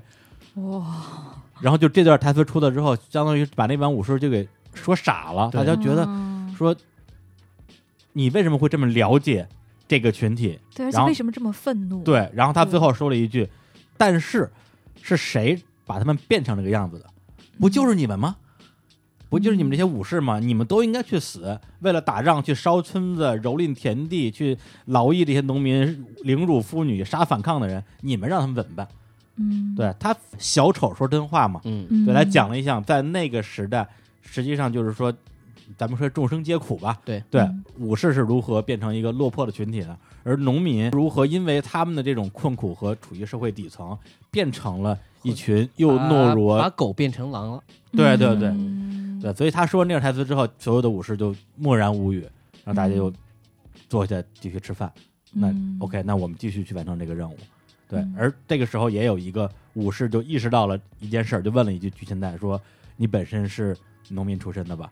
然后巨现代就什么也没说，就就跑出去了。对，因为他嗯是一个梦想成为武士，或者是以为自己是个武士的一个农民。嗯，对这样一个声角色称自己嗯有身份的人，包括巨现代这个名字，是他也不是从哪儿捡了一个武士的家谱，他就说：“哦哎，，这个家谱上面最后一个人巨现代，这就是我啊！我们家这家世显赫，嗯人家他说这些话的时候特别夸 张，对，特别狂啊，不可信。对，哦然后呢这个感，觉那个武士，然后别的武士把这个家谱拿过来一看，说按照家谱记载，你现在应该是十 三岁。对嗯对，于是呢，就是大家就说，那既然如此，那我们先解决这些土嗯匪你的有一问个题。承诺，对吧？你要接受一个任务，你就把这事儿做完。嗯对对，是这样想的。对，然后最后呢，这个战斗的过程，我觉得就不用详述了，非常的精彩激烈。然后最后的结果呢，因为对方这个土匪里边有三把火枪，对，哎，这又是一个哦很有意思的点，就在于说，大家眼中的武士应该是那种是吧？咱不敢说无所不能，那至少他可靠能着是剑、刀术、对，是一剑刀术种术是一种嗯力量的象对征。对但对是时代在改变，对嗯对，就是包括这武士七武士里边有一个特别强的一个高手，对，就属于就是西门吹雪那种是吧？？嗯对，武功又高又会装逼，一招毙命。哎，结果最后被一枪打所死以。那一枪响的时候，大家心是很揪的。到最后七个武士只剩下三个，嗯，然后有四个人都是被枪击中，对，被打死的。然后最后剩下三个人站在那个坟墓前，然后四个坟头插了四把剑，然后包括刚才我提到的菊千代也在最后跟那个土匪的大 boss 对决的过程之中，然后也阵亡了。嗯，嗯，对，剩下的就是说那个他们武士七个人里边那个领袖对，嘛，看没有还活着。对对对，还有他以前当兵时候的一个旧部下，那个是个忠厚的、老实的一个胖胖的一个，，呃对，所以这也挺有意思的，就是说他们俩在那个街头偶遇的时候，他说：“哎，你怎么还活着？”他说：“啊，我当时躲在什么水沟里活下来 了。嗯”所以就是这种生存技能强的人，对嗯就一直很强嗯。但这次又活下来了，嗯对。然后最后那个看明伟说了一句说：“赢的不是我们，是他们。”对嗯然后指我了找一到这句台词儿了。他说的是说，嗯，呃，武士就像风，从大地上漫卷而过，而那些农民始终和大地在一起，永远的活下去。是而他们在说这个话的时候，农民欢快的又载歌载载舞歌，载舞，他们又开始跳一个类似于插秧还是干嘛插的？秧的那种庆祝的对对歌对曲，嗯像像好像是一个祭祀那种感觉。嗯然后他们仨就站在那个四个坟头之前，然后特别萧瑟，然后最后就。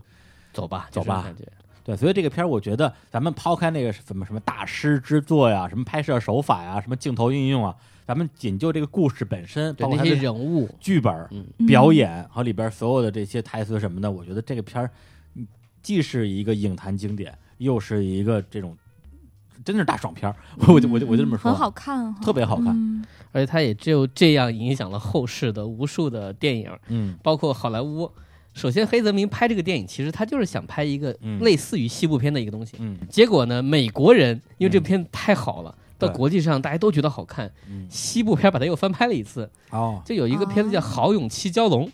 嗯用属于在美国西部小镇的这个逻辑，哦，就是七个枪手如何集哦集中在一起。也连保护数字农都民没是吗变，呃，差不多就是一样的故事，嗯只不过是枪的逻辑。啊那包括香港啊，也拍了一部电影叫《忠义群英》，嗯呃呃，这个在里面演老大是谁呢？嗯是郑少秋。 哦它放在了一个类似于军阀混战的这个年代，啊，一差群不多农民找人，然后里面那些这个那五马啊、嗯梁朝伟啊、哇林国斌啊，好好大家有枪有刀有飞刀，就是香港人那种特别有意思的逻辑，哦，所以就是他一直在影响后世。嗯而且他从故事来说的话，我觉得，但不管怎么说，还是黑泽明， 嗯虽然他想拍一部娱乐片儿，嗯他那种悲悯感，他对于日啊对本骨子社里会的那种、嗯呃依然厚重感是最强的。是嗯而这个片儿在黑泽明的电影里边也的确是所谓的这种呃观影体验或者是娱乐性最强的他离一部，观众非常近，是是是，嗯对，包括那一场就是我能明显感觉到其他的观众看的都很爽，对，对然后那种感动点其实也蛮明显，大家能感觉到那种绝望啊，对哎对，对包括那种所谓的那种在最后那种苍凉感，我是觉得所有人应该都能留住、记住那面旗帜，嗯上面有嗯七个符号，啊七个那个三角三角形有一个圆，啊，对吧嗯是因为当时是他们有其中一个武士做了一个旗 Logo 子对啊，然后说这是我们的战旗我，们的创业团队的一个 一个一个东对西。 logo 然后菊千代就说：“那为什么是六个三角跟一个圆呢？”他说：“这个圆的就是你啊， 就是你这个假武士啊。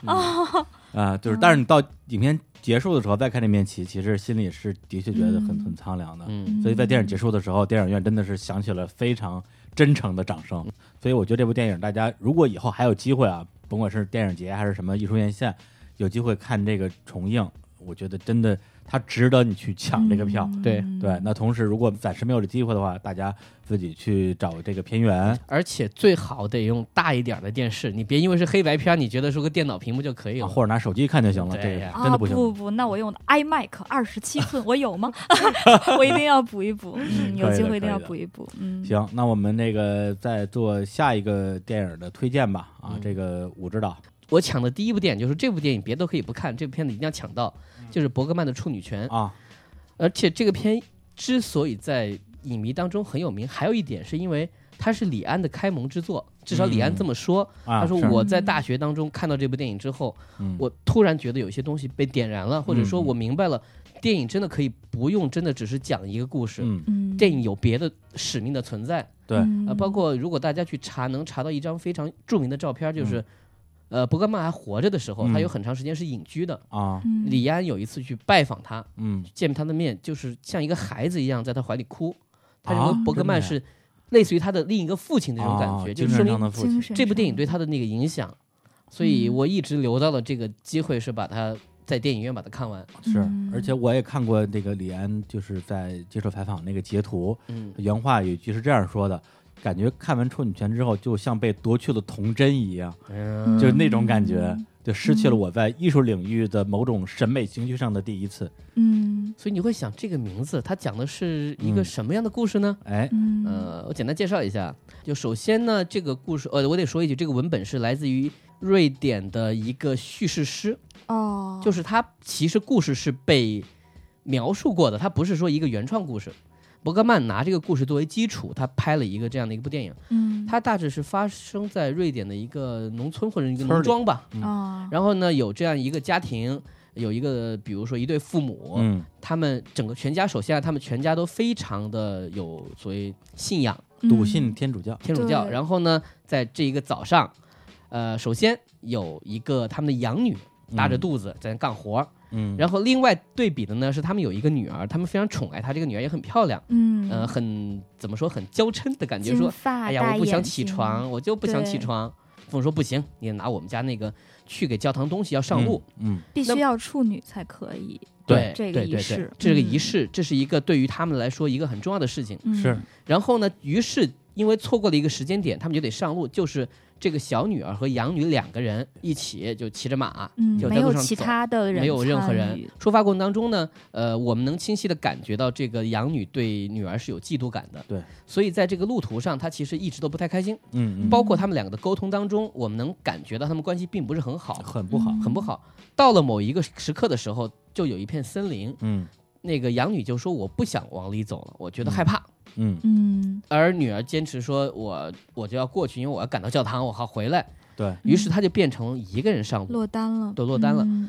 然后在树林当中呢，刚好有三个牧羊人，嗯呃，有两个成年人，有个孩子。我觉得对这个要分开说。嗯呃，毫无戒心的这个小女儿就和他们对话，搭讪，并且跟他们说一起呃我吃东西，带的东西可以一起吃。对嗯，嗯可以说他很善良，他是并没有去想太多。天真无邪吧。但我们嗯作为观众看到这儿，已经觉得有点不对了。那义务，哎，那三个嗯，人当中，那两个人眼神一看就不是好 人，对 对对，伯格曼那个大特写呀，简直就很是吓人，是不是？ 对对对，然后简单说啊，就是有大约差不多十几分钟的一个野餐，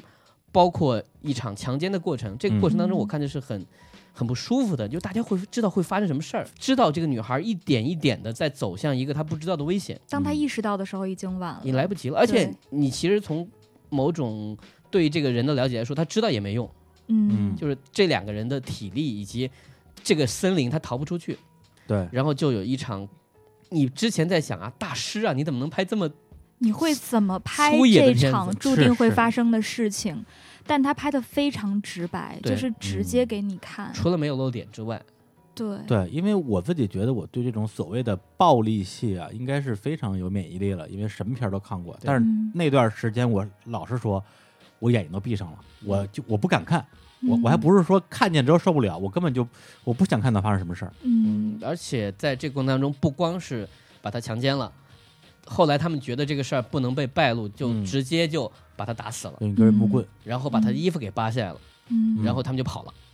呃，这里我觉得要说个细节，就是嗯在这个过程当中，那个孩子一直是一个无力的旁观者，是是，嗯他始终是恐惧和犹疑并存，对他也知道这个事儿会发生，他其实有点想要阻止，但他又没有能力阻止。对对，他是一直在被他的两哥哥在控制，就是、嗯就是你不要上前，你不要多嘴的这种感觉，他就跟一个女孩就等于说最后就捧了一点土在那里，嗯就算是一点救赎，嗯这里算是一个终点吧，对就是对嗯一个女孩的这个被强奸作为结束，那个女孩就躺在那个地方，没有人管她，衣服也被扒走了。对嗯然后到了晚上的时候，那等于说这家人就一直等啊，等等等嗯嗯等女儿不回来，也不知道怎么回事儿。对，结果呢，外面有人敲门，嗯有人说我我们是路过的，我们要借宿。那嗯，借宿他们觉得也没有什么问题，就放他们进来了。哎，然后就在那个大的一个类似于所有人吃饭的一个堂屋里面就嗯搭了一下话，嗯，呃，我们也当然也知道这几个人是谁，对啊吧？三个牧羊嗯人，三个牧羊人，就是但他们他们并不知道这家人就是他们之前犯过罪的这家人的父母，是，嗯，他们只是简单的说啊，我们就是过路的人，我们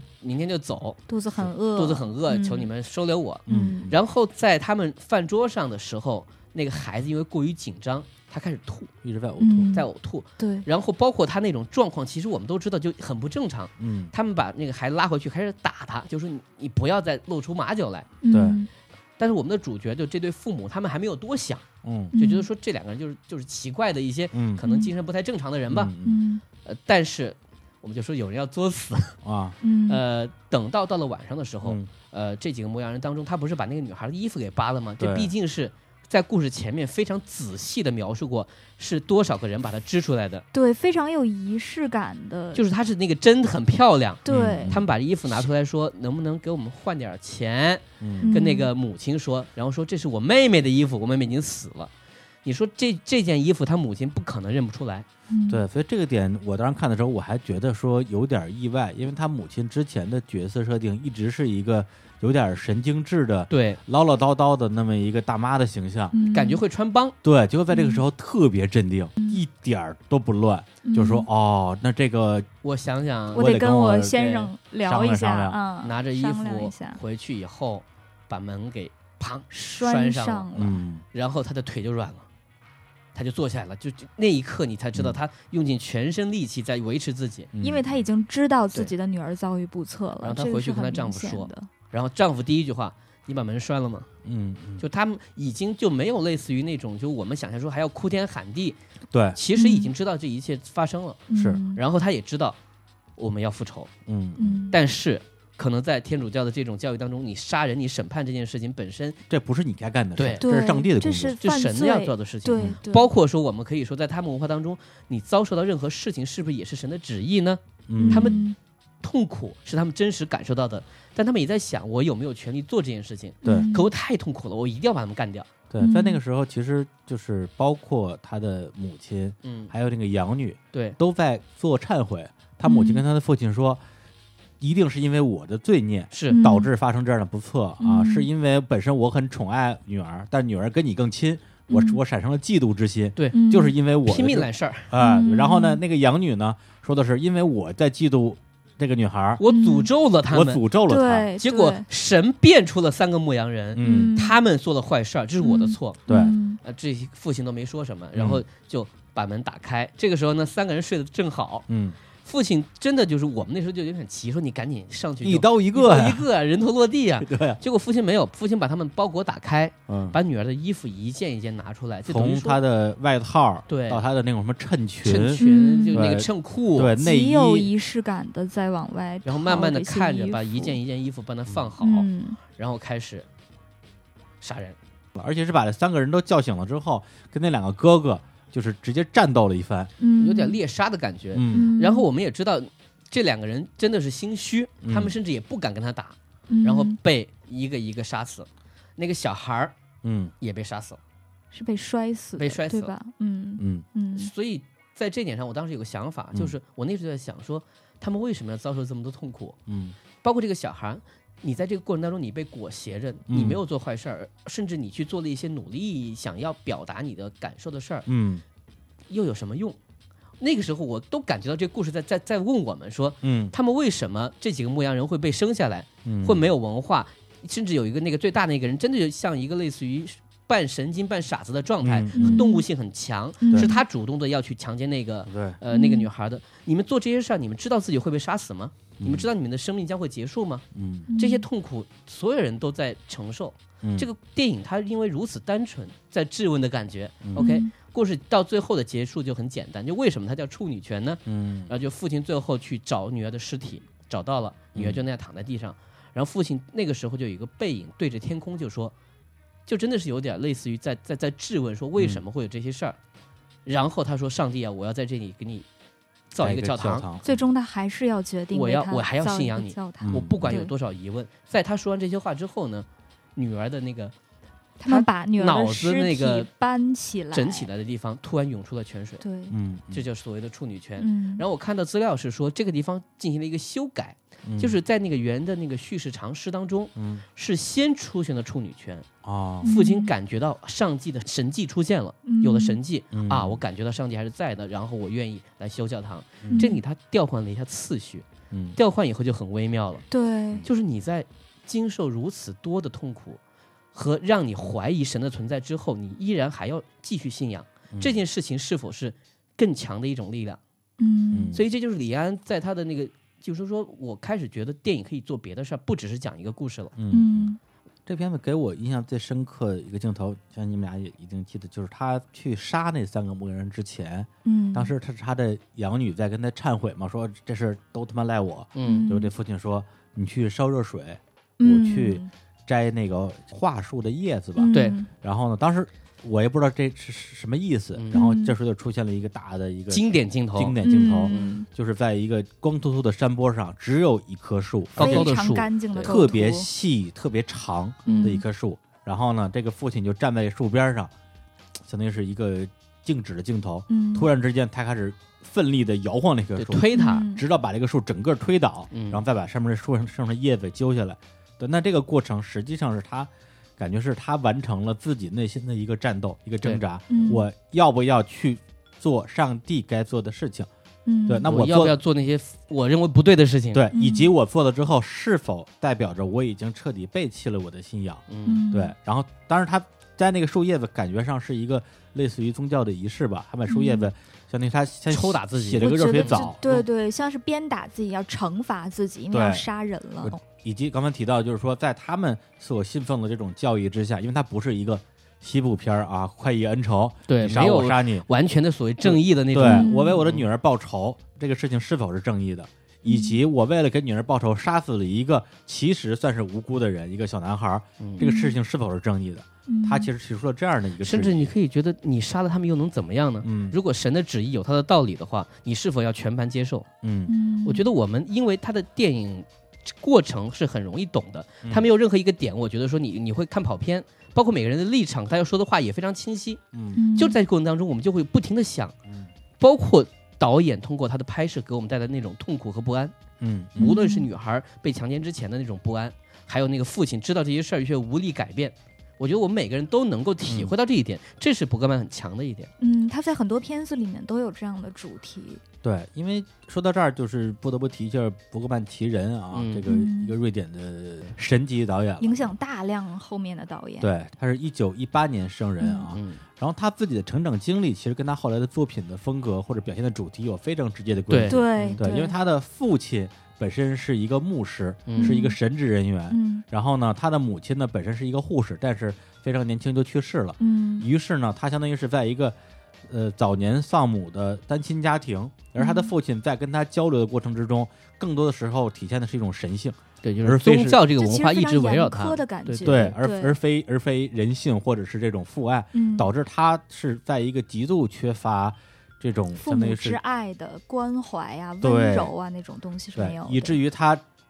应该说几乎所有的电影全在讨论两大主题，一个是关于上帝是否存在，嗯一个是讨论人与人之间的情感是否值得我们去信赖。嗯对他几乎所有电影全在讨论是这两件事关儿，系，包括他非常著名的作品《冬日之光》，讲的是有一个神父啊，在很多事件的推动之下，最后背弃了自己的对信仰明。确说了，对，嗯再比如说，他很多的作品都在讨论一种亲密关系里面的这种疏离和怨恨嗯啊、嗯比如说《野草莓》讨论的是父子，《秋日奏鸣曲》讲的是母女，《呼喊与细雨》讲的是姐妹，《婚姻生活》讲的是夫妻，嗯，对，包括他最后一部剧情长片儿啊，《芬妮与亚历山大》，他讲的是里边儿相当于有一对儿这个兄妹，然后呢嗯，他们有一个非常的凶残的继父，对也他是个神父，他同时是个神父，嗯 对，就等于是把这个亲情的问题跟他对于信仰的怀疑放在一起了，嗯而，这个身份很大意义上其实就是他自己的亲生父亲的一个形象。对对，所以他反复在讨论这个主题，嗯对，以至于就是我在看电影的时候，可能刚看第一两部，觉得孤立的去欣赏这个作品，觉得说嗯，还挺牛逼的，嗯，但是中间也会看到有那么几部感觉有点儿有点儿懵啊，不太嗯懂的作品。但是你把它整个十几部作品全看下来之后，实际上对于伯格曼的一个体系就基本上就形成了。你知道这个导演在做哪些事情。嗯跟这儿就不得不提到，就是说，呃，这次可能我个人最喜欢的一个作品就是《野草莓》嗯这作品，你们俩都看了是吧？嗯都都看看了了，对，这剧情我就简单说了啊，就是一个一个大爷啊，一个这个德高望重的一个教授吧，嗯然后在晚年啊获得了一次这个授勋吧，就对是学校要请他回去给他一些荣誉，嗯，然后他就准备出发，就跟他与他同行的呢是他的儿媳妇儿，对两个人开着车出发，嗯，然后在这一公路路上对，片儿 是公路公片公路片儿对，啊 一路上呢两个人就尬聊嘛，没话找话，然后儿媳妇儿突然之间就跟他袒露了自己的心声，就是说你是一个非常的冷漠的自私的人。嗯，对你，你借给你儿子的钱，你天天像个债主一样追着他要，嗯，会让你的儿子觉得你们俩之间根本就没有亲情。嗯对，以及你说过那些特别伤人的恶毒的在话，我住过来的时候，你居然对我说、啊嗯，对我说的那么刻薄的话，对你就不应该过来什么的，你给我添很多麻烦是，类似这样的话。对。然后呢，那个大爷就说啊，这些话我说过吗？我是个这样的人吗？那那那，嗯你你看我的样子也不 像，他面相其实不像， 好吧。对，嗯然后俩人就继续往前走。这个时候在路上就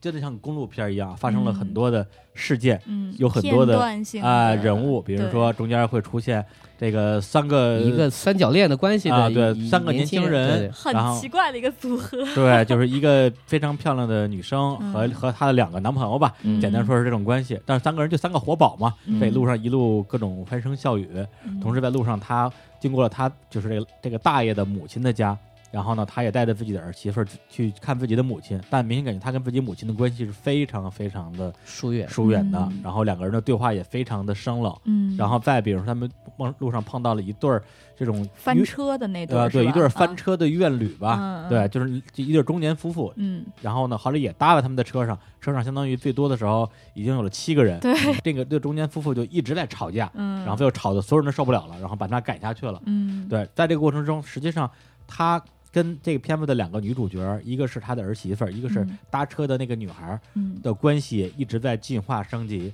到最后，嗯他会跟自己的儿媳妇去袒露自己的心声，嗯，自己在年轻的时候，对，有一个非常喜欢的女孩儿叫 Sarah，然后后来被自己的表哥给抢走了，嗯然后呢，他就跟自己的儿媳妇倾诉自己一些往事，而且中间会穿插很多的对梦。这个很重要，就是说他在一路上，我们知道，嗯，呃，他是个老人，所以呢嗯很容易累，对所以时不时就会睡一会儿，嗯睡一会儿就会有一个一个梦出来。嗯这个梦也是随着这个他的那个旅途的推进，嗯会给我们一些信息。嗯有些梦呢是类似于比较比较玄乎的，对就有些奇怪的一些，比如说一个没有脸的男人倒在地上啊，嗯比如一个奇怪的审判啊。嗯有些呢，可能类似于闪回，就是真的有一场戏会讲他和那个女孩的对话，嗯那个女孩怎么跟他说，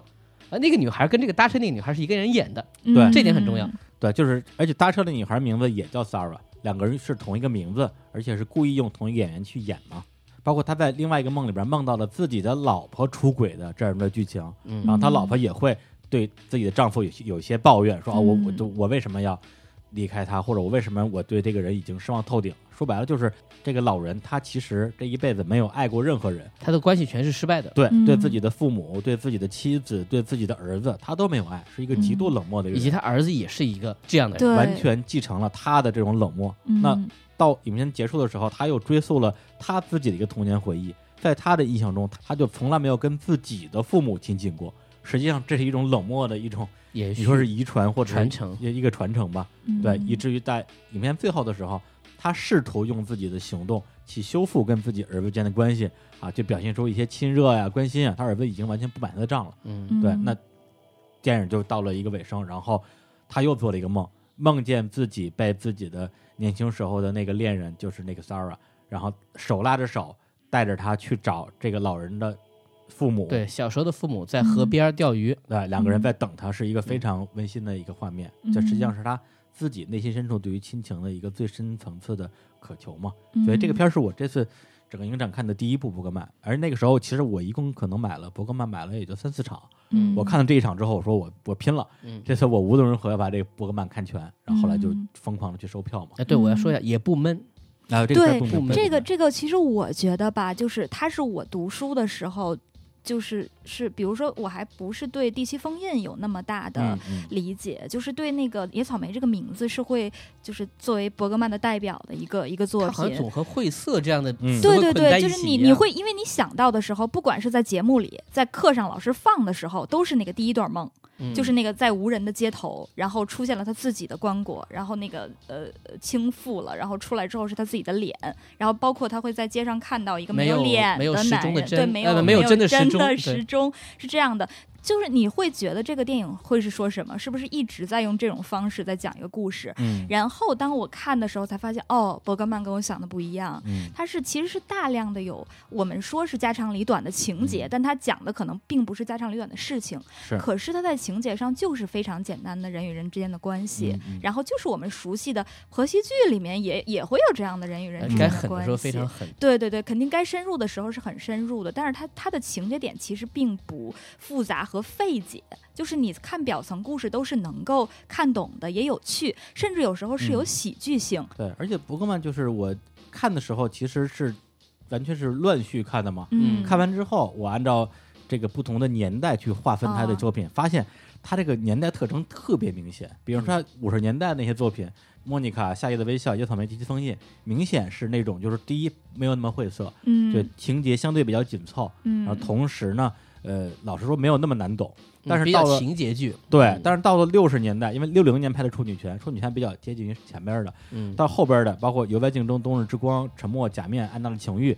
开始高度概念化了，嗯就是看完之后就经常出现全场懵逼的情况了。嗯，但到了七十年代，包括《呼喊》和《细雨》《婚姻生活》《秋日奏鸣曲》，哎，它又回归到了一种看的时候也觉得很压抑、很累，但是看完之后你会赞叹，包括它的那些主题，嗯其实就是你看我查了一下哈，像那个那个《莫妮卡嗯》这个片子，就是它整个五十年代拍的那些片子，同时期好莱坞在拍什么？嗯就同时期五十年代好莱坞哦的女星都有谁？玛丽莲梦露、哦，奥黛丽·赫本是这些人。像这个《莫妮卡》，它是一九五三年的。嗯，同年的是什么？是《罗马假日》，哦，就是所以你你可以看到，就是欧洲和美国的这个电影的分化还，就真是是。对对对，他同一时期他们在做的事情是完全嗯不同的，就是也在讲故事，但是伯格嗯曼在故事里他在试图说的东西是什么，然后好莱坞那套叙事体系，他他想打造的那种幻梦是什么样子的，嗯嗯就是是不一样而的。且伯格曼的电影在欧洲不是曲高和寡，它是一个真的很多人看的。嗯，那个时候就是大家觉得说看这样的电影是很正常的事，对是对不是说大家现在觉得说我去电影院看一个我也不关心老人，或者说一个家庭可能行将崩溃这个事儿，是特别厉害的事情，不是，就是大家就觉得这个就是电影儿，嗯，我们去电影院看这样的故事很正常。嗯，这次非常密集的一口气看十几部他的电影，还有一个很难得体验，就是说你相当于是在极短的时间内，伴随着导演和他的这些主演们嗯，过了度过了他们的一生生，，对对吧？，你想想这，我看的电影从最早五十年代到后边八十年代，中间三十年的跨度，而伯格曼用的都是一样的演员。嗯也就是说，他有四个这个所谓的御用女主角吧，包括这个比比安德森、哈里特安德森、英格丽图林，还有这个利夫·雾曼，嗯这就这四个女演员，各种排列组合，啊，对吧？ 就嗯就十几部电影，可能是这两个人演一部，那个三个人演一部，然后这两个人又演一部，嗯，而且你能看到这些女演员从一开始，比如说像野草莓时期。嗯，啊、到什么第七封印演的都是那种无邪少女，对特别的明艳不可方物，嗯特别可爱。到后边儿就逐渐的变成了那种，比如说少妇，到啊上最了后年纪到最后了变成那种内心非常扭曲的，嗯呃，充满怨毒的那种，就是中年女性。角色啊，嗯不是他们 人。我就说就演那个角色，对对就对包括就演她儿媳妇儿的。对对，那那个个女演员嗯到了这个《呼喊已续语》里边演的是那个三姐妹的大姐嘛，嗯就非常变态的一个人。嗯所以说实话，我是看完之后才发现这两个居然是同一个人的时候，内心其实那感觉是非常震惊的。嗯当然了嗯，他只是在演戏，但是在生活之中，这个演员除了你从他的这种日渐苍老的容颜里边儿能看到他的变化之外，你也会去想，在他的生活里边儿到底发生了什么？因为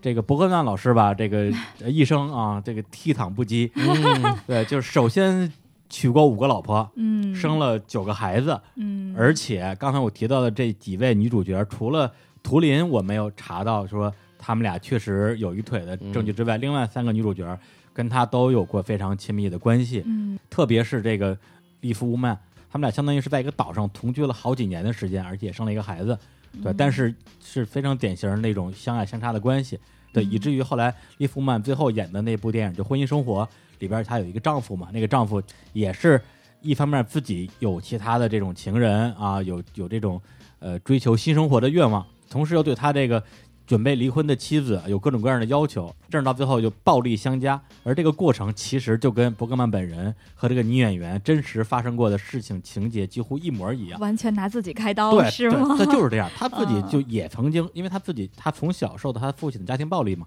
以至于嗯他最后他在跟女性相处的时候，也曾经试图用这种暴力解决问题。也就是说，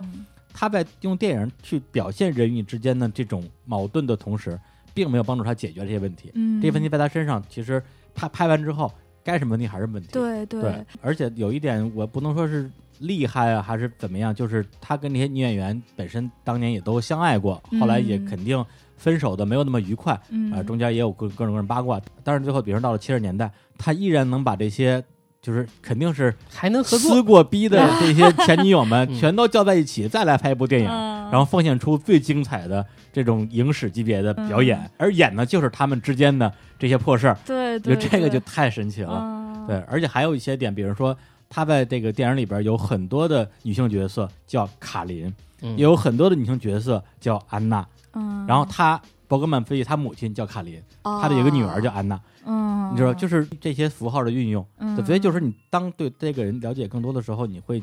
增加很多乐趣吧。嗯，对，而且还有从电影方面的一些影响，因为他自己本身很大受到了黑泽明的影响啊嗯。他之前也说过，说《处女权》这个电影是对黑泽明电影的拙劣的模仿。对他自己非常奇怪的谦虚在这个对，里嗯面然后黑泽明呢还点评了一下，说说你的电影拍的不错，挺有意思 的，就是最后那个泉水啊，那个那个水不够冲， 嗯我觉得这这有点可惜 了嗯够。重，对，但是同时他反过来，他又影响了，比如说伍迪·艾伦，嗯，对，因为这次我看了《安妮霍尔》嘛，《安妮霍尔》里边有一段戏，就是里边男女主角两个人去电影院去看电影，嗯看的就是伯格曼的一个电影叫《面对面》，啊，结果因为那个女主角呢，她迟到了。嗯，然后那个伍迪·艾伦就生气了，说：“我看电影不能迟到，嗯对吧？迟到我就不看了。” 叫斩首，对 吧？哎呀，就类似于这种。嗯对，而且包括他们俩有一段经典台词，就是说他感觉他女朋友好像不高兴，说你是不是来例假了？嗯他女朋友说你你才不是不是不是不是你才，就是说每次我只要不高兴你就说来例假，我没来例假。这个台词几乎完全是从伯格曼的婚姻生活里边照搬过来的。哦，嗯对，就是大家这种影响啊，特别是你在同一时间里面密集把这片全看了，嗯，你会觉得得哇，好体爽。，验很神奇对是特别吧哦神奇对而且大家我觉得就是会有一种感觉，就是这些片子怕自己看不进去的时候，你真的应该去电影院看。对嗯首先，你花了钱嗯和你下了一个片儿，就是听说很有名，嗯是两种心态。再另外一点就是，它是给大荧幕拍的，嗯哪怕是黑白片儿嗯，它的镜头的运用，包括它对光的运用。而且还有一点，我觉得最正常就是说，一个导演通过什么方法让你相信这个平面的东西不靠3 D，嗯这个世界是存在的。嗯当它足够大的时候，它天然会有一种说服力。嗯第一，你你也走不了了。我觉得现在很多朋友可能看片儿，如果你是能快进的话，你有时候会下意识快进，嗯，那么对电影本身是伤害的。嗯特别这种文艺片儿，如情果绪是这样的连话，贯你其实最后就嗯不用看了。嗯，对，那你何必你去看完这个故事呢？比如说对我看完了，我也知道它讲的是什么，我嗯去看五分钟什么讲对电影是吧？，你就知道它讲了一个什么事儿而已嗯这没有意义。这个故事很有可能真正会打动你，或者有可能会让你在某一刻思索的时候，很可能是某一个瞬间，而这个瞬间是你只有当它你真的进去的时候，你嗯才会想，它也不是为了你而拍这部电影的。但是这个时刻可能属于你，嗯所以这是大荧幕的魅力。是嗯你在那个时候，你甚至可以说是胶片的魅力。嗯在这一点上，我觉得，所以真的是北上广的朋友嗯们相对幸福一些，因为这种机会比较多。嗯嗯，哎对，反正哎就是本来今天聊之前啊，因为现在录的时间也特别长了。聊之前我就说，今天这个伯格曼要少聊啊，不要炫耀我看了十几部伯格曼那件事儿。 对，但是收你不住了，对没但是少你炫耀，但是你但是你你不是白看的，对，看完之后你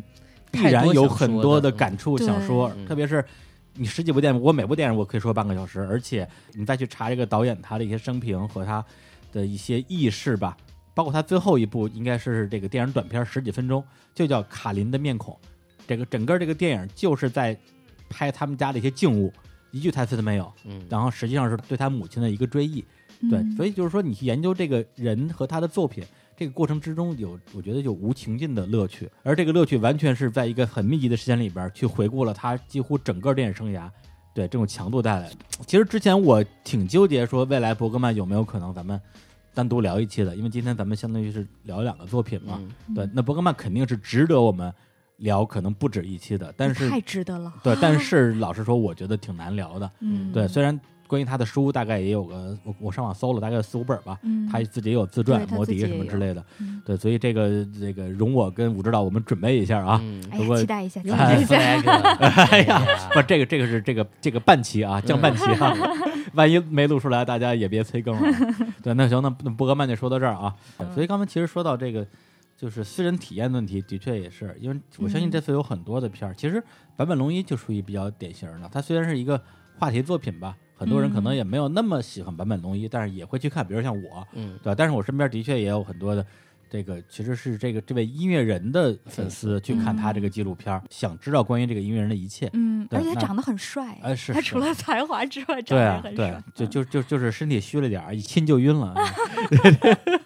啊对，然后那个再比如说像呃黑泽明的另外一个作品《梦》，嗯 对这最个，后一部作品，哎，对对对，这个作品八十岁的时候的作是品，，对，嗯你说这个作品它本身呃是不是能够像《七武士》或者它一些更经典的作品来讲，可以说出很多的门道来？嗯，我觉得也未必。但是因为我这个，首先是我看他的第一部作品，而且是哦当时是我还是一个特别懵懂的那么一种那哦个小小少微少少年年的，啊对，没有那么小，其实好像都已经上班了。啊，对，当时当时是跟我最好的两个哥们儿在天津，然然后，呢，我们仨就说咱们今天晚上搞点活动吧，嗯，说咱们咱们看片儿吧。高雅一点的，啊嗯然后就找了一个那种天津大学门口找了一个小贩儿，嗯买了好几张那个 DVD，嗯对，包括这张《梦》，还有那个呃吕克贝松那版《圣女贞德》，嗯还有嗯嗯这个什么片儿，呃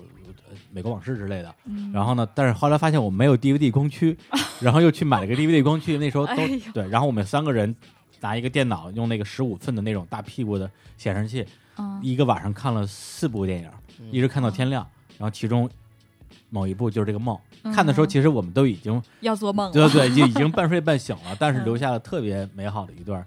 回忆吧。然后，所以我说这次《梦》，我居然有机会可以在大荧幕上看上，然后就一定一定要去看嘛。所以之前买了好几张票，然后就生怕自己时间赶不上，结果后来呢，因为的确是这个场次安排问题，然后就多了好几张，然后就送给了武指导一张。啊哦，又发糖了，哎，没没没没没没，我看梦的奇感觉比较奇怪，是我先看的其中一段儿，嗯就是叫乌鸦的那一段儿，就是其实就是大家都知道拍的梵高嘛，嗯嗯呃呃，就是主角作为黑泽明这样一个粉丝的代表，走进了梵高的画中，嗯和梵高进行对话。嗯，其实也没说什么，梵高就说我把我耳朵给切了什么的。就是为什么？因为我画不好耳朵，我所我以觉就得把它画出来以后不好切了看，对我就把它切掉了。啊，太牛了！他在里面用他的真的是用极高的造价，嗯真人把几幅画给再现了一下，嗯包括一些特技吧。嗯那个时候我就觉得说，诶，嗯这个片子这么厉害，然后我满怀希望，我以为全片全是这样的。啊，我看了一下，哎呀，各种风格不同，我当时嗯，对就觉得没看风懂。格迥异，啊对我觉得是这一次呢，我就怀着一种嗯看不懂也没关系，我再体验一下吧，嗯就确实是一种感觉，就是说我甚至可以这样说，就是电影可以分为好几种吧，嗯比如说所谓大家都觉得好的电影，嗯嗯你觉得好但你不喜欢的电影，嗯嗯属于导演他自己的电影和属于你的电影。嗯嗯，啊，我觉得说有的电影他可能不是为你拍的，但真的属于你，而有的电影你知道。只属于他一个人，我觉得梦是属于这种，嗯嗯，就是说你愿意是喜欢他或者愿意不喜欢他是你的事儿，可是你清楚的知道这部电影对导演很重要。嗯是是，就导演自己在里面放了他的，这甚至不是思考，就我的人生，嗯我愿意用我，应该是从他小时候开始嘛，对吧？嗯一直感想觉，是有一个时间轴的，对有个时间轴对在对包括他的一些恐惧、嗯，一些想象和一些他觉得应该留住的画面，嗯他全都拍出来了。嗯，我觉得去体验一下就好了。嗯你至于说是不是一定要以导演的眼光去重新去看，进入到他的世界，要不要读《蛤蟆的油》这本书？嗯我觉得这个嗯作为影迷来说随便，是嗯，但是呢，这部电影本身呈现上，你看到一些奇妙的景象，嗯，比如说桃花那一段儿，啊哎，对吧那特别那特别有意思。对是然后包括那个呃那个独角兽那些表演，嗯虽然是我们现在看有一点点糙，说实话，就是嗯因为年代的问题，对嗯但是你还是能感觉到他想描绘到那种地狱的感觉。嗯他表现出来而了且他那个什么大的蒲公英多像湮灭呀，嗯，就是就那种啊异化的感觉，那种恐惧感带来是的，我觉得很难得有个导演对很，包括能到这个地位，嗯，啊任性的，我不去考虑太多东西。我在我比如说我，呃，艺术的最后的生涯，我嗯拍一部这种类似于就真的是属于我自己的电影，嗯我觉得这个很重要。然后反正今天关于作品就聊这么多吧、嗯啊，因为现在其实我我我看到的我们录音时间已经超过三个小时了啊，嗯天哪，对，是一个大长片儿鸿。篇巨制，嗯鸿篇巨制鸿篇巨制啊，嗯对，估计有可睡能着我了不少对有可能我们会出一个什么导演剪辑版啊，一个半小时。刚才我们也中间还唱歌还商量一下，说我这时间有点长啊，咱们怎么办？要不然分两期。后来也想得了吧，咱们就一口气聊完。 嗯对，到哪儿算哪儿。对，嗯因为其实关于这次电影节看下来之后，我自己除了关于作品之外，还有那些就是场内发生的各种小事儿吧。其实整体的感觉还是觉得说，呃，作为一个这皈依者吧，刚刚进入到这个刷电影节这个群体里边，我自己是真的觉得特别爽的一件事儿。因为大家不要觉得只有那种什么变形金刚是吧，是大场面、大制作才值得去电影院，反而是很多那种以前的所谓的老电影，他们在拍的时候，在那个时候因为也没有 DVD，也没有什么电脑这种小屏幕，他们就是为了大屏幕而拍的。嗯，只有回到大屏幕的时候，你才能够看到它里边所有的用心和设计吧。首先，我觉得反过来说，首先我们不要去羞辱化，说看小屏幕，嗯我们就说这个片儿你如果不看大屏幕，你等于没有看过。我们首先正常的说啊，你有嗯任何接收这个信息的方式，但反过来讲，就像李叔说的，有些电影它是为大荧幕而生的，嗯嗯，你如果看它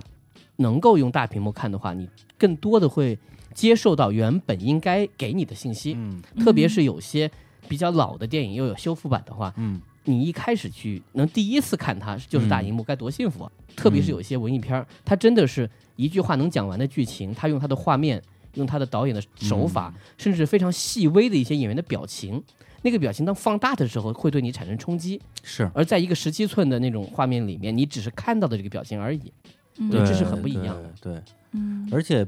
关于这个影片的类型，嗯实际上我这次为什么为什么我把最多的时间花在了伯格曼身上啊？比如说像阿莫多瓦也是我非常喜欢的电影导演，但是他嗯的片儿我最后可能只看了两部，因为我觉得阿莫多瓦电影毕竟比较容易看 进去阿、嗯阿粉轻喷啊，啊， 嗯，对，但是。伯格曼的电影，那我首先我也承认，如果你让我拿一电脑或者拿一手机，很容易看不，很，容易看不进去，嗯这是一个我认为是客观事实。这是个心理暗示的问题。对对甚至对是对，所以嗯我这次选择的是说，如果错过了之后，我最有可能永远错过的电影，嗯那就是伯格曼。对，但反过来讲说，那很很多人说，那你明明看不进去，是吧？那你何苦去给自己找这个不自在，或者说或何苦者你去是不挑是战？装，对吧？是不是装？对，嗯那我自己会觉得说，这是一个什么概念呢？比如说这次去看一些大师的作品，我觉得它是一个呃审美情趣的一种拉伸的这么一个动作，就说心向往之吧。对，嗯非常有助于建立我未来整个人的观影体系的。对，一个是体系，一个是体验，嗯就真的是你如果看这些所谓的闷片儿，啊嗯你在大荧幕看，它其实就没有那么闷了，是你就嗯更关心这些小事情、小嗯细节，或者说你能够感觉到导演真的要表达的东西和嗯你看这个正常我说看故事是不一样的。嗯嗯还有一个反例啊，或者说一个同样方向，另外一个例子就是说有些商业片儿，嗯你在电影院看感觉也会不一样。对比比如说我昨天看了我的北影节最后一场，啊就是一七年的《小丑回魂》。嗯嗯嗯小丑回魂这个片儿，我们知道它是个恐怖片儿，是个嗯标准的恐怖片儿，它没有被引进到国内。嗯嗯然后我昨天看的那一场戏的气氛超级好，嗯就是因为它的恐怖效果特别强，嗯它的惊吓程度就，甚至可能你可以这么说，一开始的前一半嗯观众都还绷着， 就是说不吓人不吓人，啊哈到后面他真的让观众有一种疲惫感，就是我怎么又来，怎么又来，就有尖叫声精。精神要崩溃了。然后嗯我发现有个很有趣的地方是什么呢？就是观观众进入一种脆弱期的时候，嗯任何的情绪都会被放大。哦，比如说，有些时候我们都知道这个片子里面是有恶魔的。嗯当我们的主人公开始反抗恶魔的时候，就有人鼓掌，哦真的是非常激烈的鼓掌，他的情绪被释放了。啊啊然后有些笑点的时候呢，可能你平时看到这个点，我能想象到，看小荧嗯幕你就会啊笑点，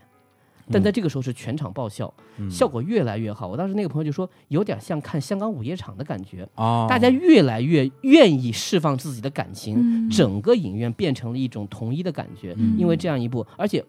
这部电影当中讲青春的情绪，讲那些伤感和嗯恐怖融在一起，你能够更好的去接受这个电影本来可以给你的。我嗯也知道有些朋友可能在电脑上过了一遍，说啊这片儿就可以，啊就就那样啊，可以还行，就这样。嗯但是在电影院的感觉层次就不一样了。嗯嗯是我觉得把它作为我的北影节最后一部，其实也挺有意义的。嗯嗯嗯然后打车回来，特别 晚。嗯啊，对，它午夜场是吧？对，嗯嗯，我觉得有一些那个，我我现在会面临一些不解嗯哈，就是说平时资料馆也排这个单元呀，嗯啊，也排这些片子呀，我也 看，对呀、你们 我啊也看我也看 对，你们为什么非得挑着这个时候看呀？我就想说，平时摇滚乐队也演出啊，嗯你干嘛要去音乐节呀？对吧？就是其实有有嗯类似的东西，它是一个仪式，它、嗯它是节日嘛，就是嗯 festival，、就是大家在一起庆祝，影人来疯迷嘛在一，我起就要过节，人来的时候再疯。对，啊，对，所以这对就对牵扯到一个所谓这这跟风啊，嗯跟风装逼的这个嗯这个话题。对嗯，反正我自己观点是这样，就是说，首先我不认为这种文艺向的爱好有什么可炫耀的。哦嗯对，就是说你喜选欢商业片，我选文艺片，这是一个个人审美的东西。对嗯对，但是反过来讲，我觉得如果有人他本身从这个审美的一个诉求上，希望看到一些所谓的公认的影影坛佳作，无论他抱有什么样的心情，是跟风还是凑热闹，对吧，还是这种所谓的叶公好龙啊、社公好龙啊，嗯，对，我觉得都没什么问题，因为谁也不是一生下来就有什么审美情趣的，对对吧，大家都是在可能在相互影响，甚至就是在跟风装逼的过程之中去探索自己的呃审美的一个领域。也许你看完之后，你觉得说，哎呀，这东西看不懂，看不懂，以后再也不看这破玩意儿了，那我觉得没问题啊，嗯，都没问题。会做属于自你己的做电自影会己自己慢慢嗯最后走到你面前的。对我觉得是这样。和对人生一样，哎呀，拔高了，对，嗯所以这个其实也让我想到，就是我们最开始给《日坛看电影》这个节目取名字的时候，就想说我们叫什么？对，因为比如说我们为什么不叫《日坛喷电影》，是吧？因为嗯你要喷的话，那还是有挺多可喷的，嗯对。但是我是觉得说，呃至少就我个人觉得啊，我觉得喷这个事儿没什么特别大的意义。对，比如说咱们挑一些我们都觉得不好的电你影，帮那些人骂电影儿，你啊有什么对意义呢呃？对，这个嗯当然啊，就是其实呃，从传播角度来讲的话啊，就是吐槽这件事情其实更容易获得关注，共鸣、嗯，关注和传播。嗯，对，对包括你看很多那种那视频的那种短片儿什么的，对嗯对，吐槽烂片儿的那种，可能播放量比你介绍一个佳作的播放量跟那个对传播率要高得多对而且说实话，确实会让人看完比较轻松。啊。对，而且看完之后很爽啊，嗯对，骂烂片儿嘛。对，以前的实放对是吧？大家为什么那么喜欢第十放映嗯室？为什么喜欢《第一方式》？过年的那个什么年终的那个总结，因为可以吐 槽。啊，对，嗯，但是我是觉得说，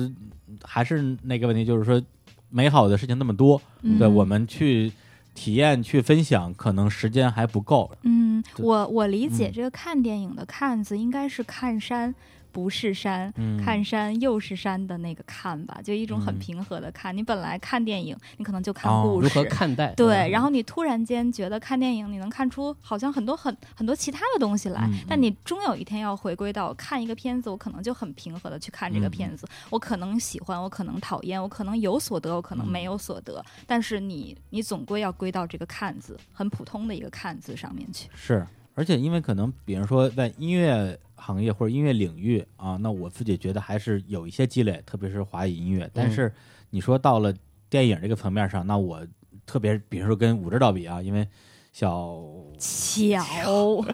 要变成梗了。 哎呀，这个梗，哎，回有去就拉黑。这嗯梗已经有点有有有有点老套了啊！对，别人跟武指导比，我觉得我这阅片量简直就可能是你的多少分之一，我都不知道。对，但是正因为这个阶段本身，可能我对电影这个艺术门类产生了比我之前可能三十多年要强烈的多的兴趣。包括《嗯日坛公园》这个节目，我前段时间看了一下，一百多期节目，有五分之一的节目是在聊电影这件事情的哦。那充分代表了我们自己对这个领域的一个关注。那嗯借着这档节目，我们去或者说我吧，去疯狂的去补一些作品。对我来讲，这个本身也是一个很有价值的过程。那嗯至少我吧，我觉得我也不是什么影评人，我也不是什么业内人士，我也不知道一些什么行业内的八卦。对，但是我觉得听众如果有机会跟着我们的视角去看一下这个行业，或者看一下这些作品，以一个新的角度，对嗯新的方式，对就像是电影节，哎它也是个新的角度哎。有一些选片人、一些策展人，他用他们的方式嗯来给你找片子，嗯有别于比如说院线，嗯嗯，或者有别于比如说你身边的人推荐。嗯嗯他们有他们的想法，或者他考虑到，哦，嗯你这样在这段时间看这些电影，其实可能会很有趣。嗯嗯，我觉得可以啊，我们就顺着这个来吧。当然，现在出于呃某些原因，它会集中在嗯某些城市，不可能全国的人都这样。嗯，但嗯你可以打飞机过来，哎呀，嗯对，所以那个实在过不来的话，你就听我们的对聊电影啊哎，对，这才是哎， 核没心错儿，你看这个，比如 说，这说实话，我自认为肯定是不专业的，但是如果你找一个大师过来讲大师，你们也听不懂啊， 你还是听李叔讲大师吧嗯哎，。我觉得李叔谦虚了，啊李叔很懂。哎，别别别别 别别！哎呀，行，那今天咱们这个这个节目啊，这个 时间也不短就啊，鸿篇巨 制。鸿篇巨制啊，最后剪完之后不知道剩多少啊。那最后我们再放一首歌啊， OK 然后这首歌呢也是来自于这次影展的一个重头导演，嗯，呃，而且他的一个新片儿啊，刚刚在院线上映，就是啊，我知道啊，不是犬 知道哎呀，这梗要玩到什么时候？嗯啊，就是韦斯安德森。然后呢，我这个歌来自于他的一个比较早期的作品啊，叫《穿越大吉岭》。打机。灵，实际上，它的英文原名应该叫大吉岭有限公司，嗯哦，呃，这一个印度公路片儿， 发生在印度的对公路发生片印度儿，讲了一个反正挺曲折离奇、搞笑的故事吧。嗯，然后呢，有一次这个片儿在放映之前，突然之间就没有任何征兆就开始放映了，而且里边儿出现一男一女，然后在屋子里搞来搞去。呃，没有，没有，没有字幕啊！但是搞来搞去不需要字幕，但是他们俩有 有对话， 嗯，没有字幕。然后这时候我就懵逼了，对，English no good，这这不行啊！我就因为他那个电影院每个电影院右上角有一个放映员，我就跑过去问我说：“你这没字幕啊？”然后他说：“哎，这个不是正片儿，这个是前面放了一个小短片儿啊，这个没字幕的。”我说：“哦，那好吧。”然后我就坐回去了，因为我坐第一排嘛。过了一会儿之后，又有大概五六个人过去问他，那大家最后也全都默默的坐回去了。这短片还挺长的，估计十来分钟吧，嗯讲的就是一男一女的，没看懂， 听不懂。这个然后？呢， 好有深意啊！哎呀，哎，然后这里边这个这个这个这个男主角啊，留一小胡子，就反正就感觉感觉特别文艺矫情，跟你跟他那个女主角两个人每次要发起一些什么技能之前，他都要掏出自己的 Apple Classic。插在音箱上面啊放一首歌，啊放一首背景音乐，然后再伴着音乐啊去推进剧情。在我的 BGM 哎，对没吧有人在我的没有 B 站人里战胜战胜我我。我说，哎，这太逗了，就是这这短片我太喜欢了。虽然我也不知道为什么放这个短片，结果等到这个电影开演之后，发现三兄弟嘛，那个老二就是那个男的，啊， 而且他在中间去勾引一个火车上的印度的那个女的乘务员， 又用到了这首歌。嗯， 我说，哎，连起来了，啊这这歌特别好听。对，所以我们的最后呢，就在这首歌里边儿啊，来结束这期的节目。然后同时呢，如果大家这个听节目啊，记不住我们提到的这些片单儿啊，关注“日坛公园儿”微信公众账号“日坛公园儿 B B B Park Park”，然后里边我们会把我们提到的这些电影以及一些衍生的片单儿吧，全都放在里边儿啊，大家可以去这个自行搜索观看。行，那这期节目我们就聊到这儿。好然后这个再次感谢小巧老 师。我走了。哎，我记住了，我记。嗯 对啊，这个啊，已婚的小小老师啊， 以后也不用来了啊。行，那就在最后这首歌里边结束这期的节目，跟大家说再见，拜拜。拜拜拜。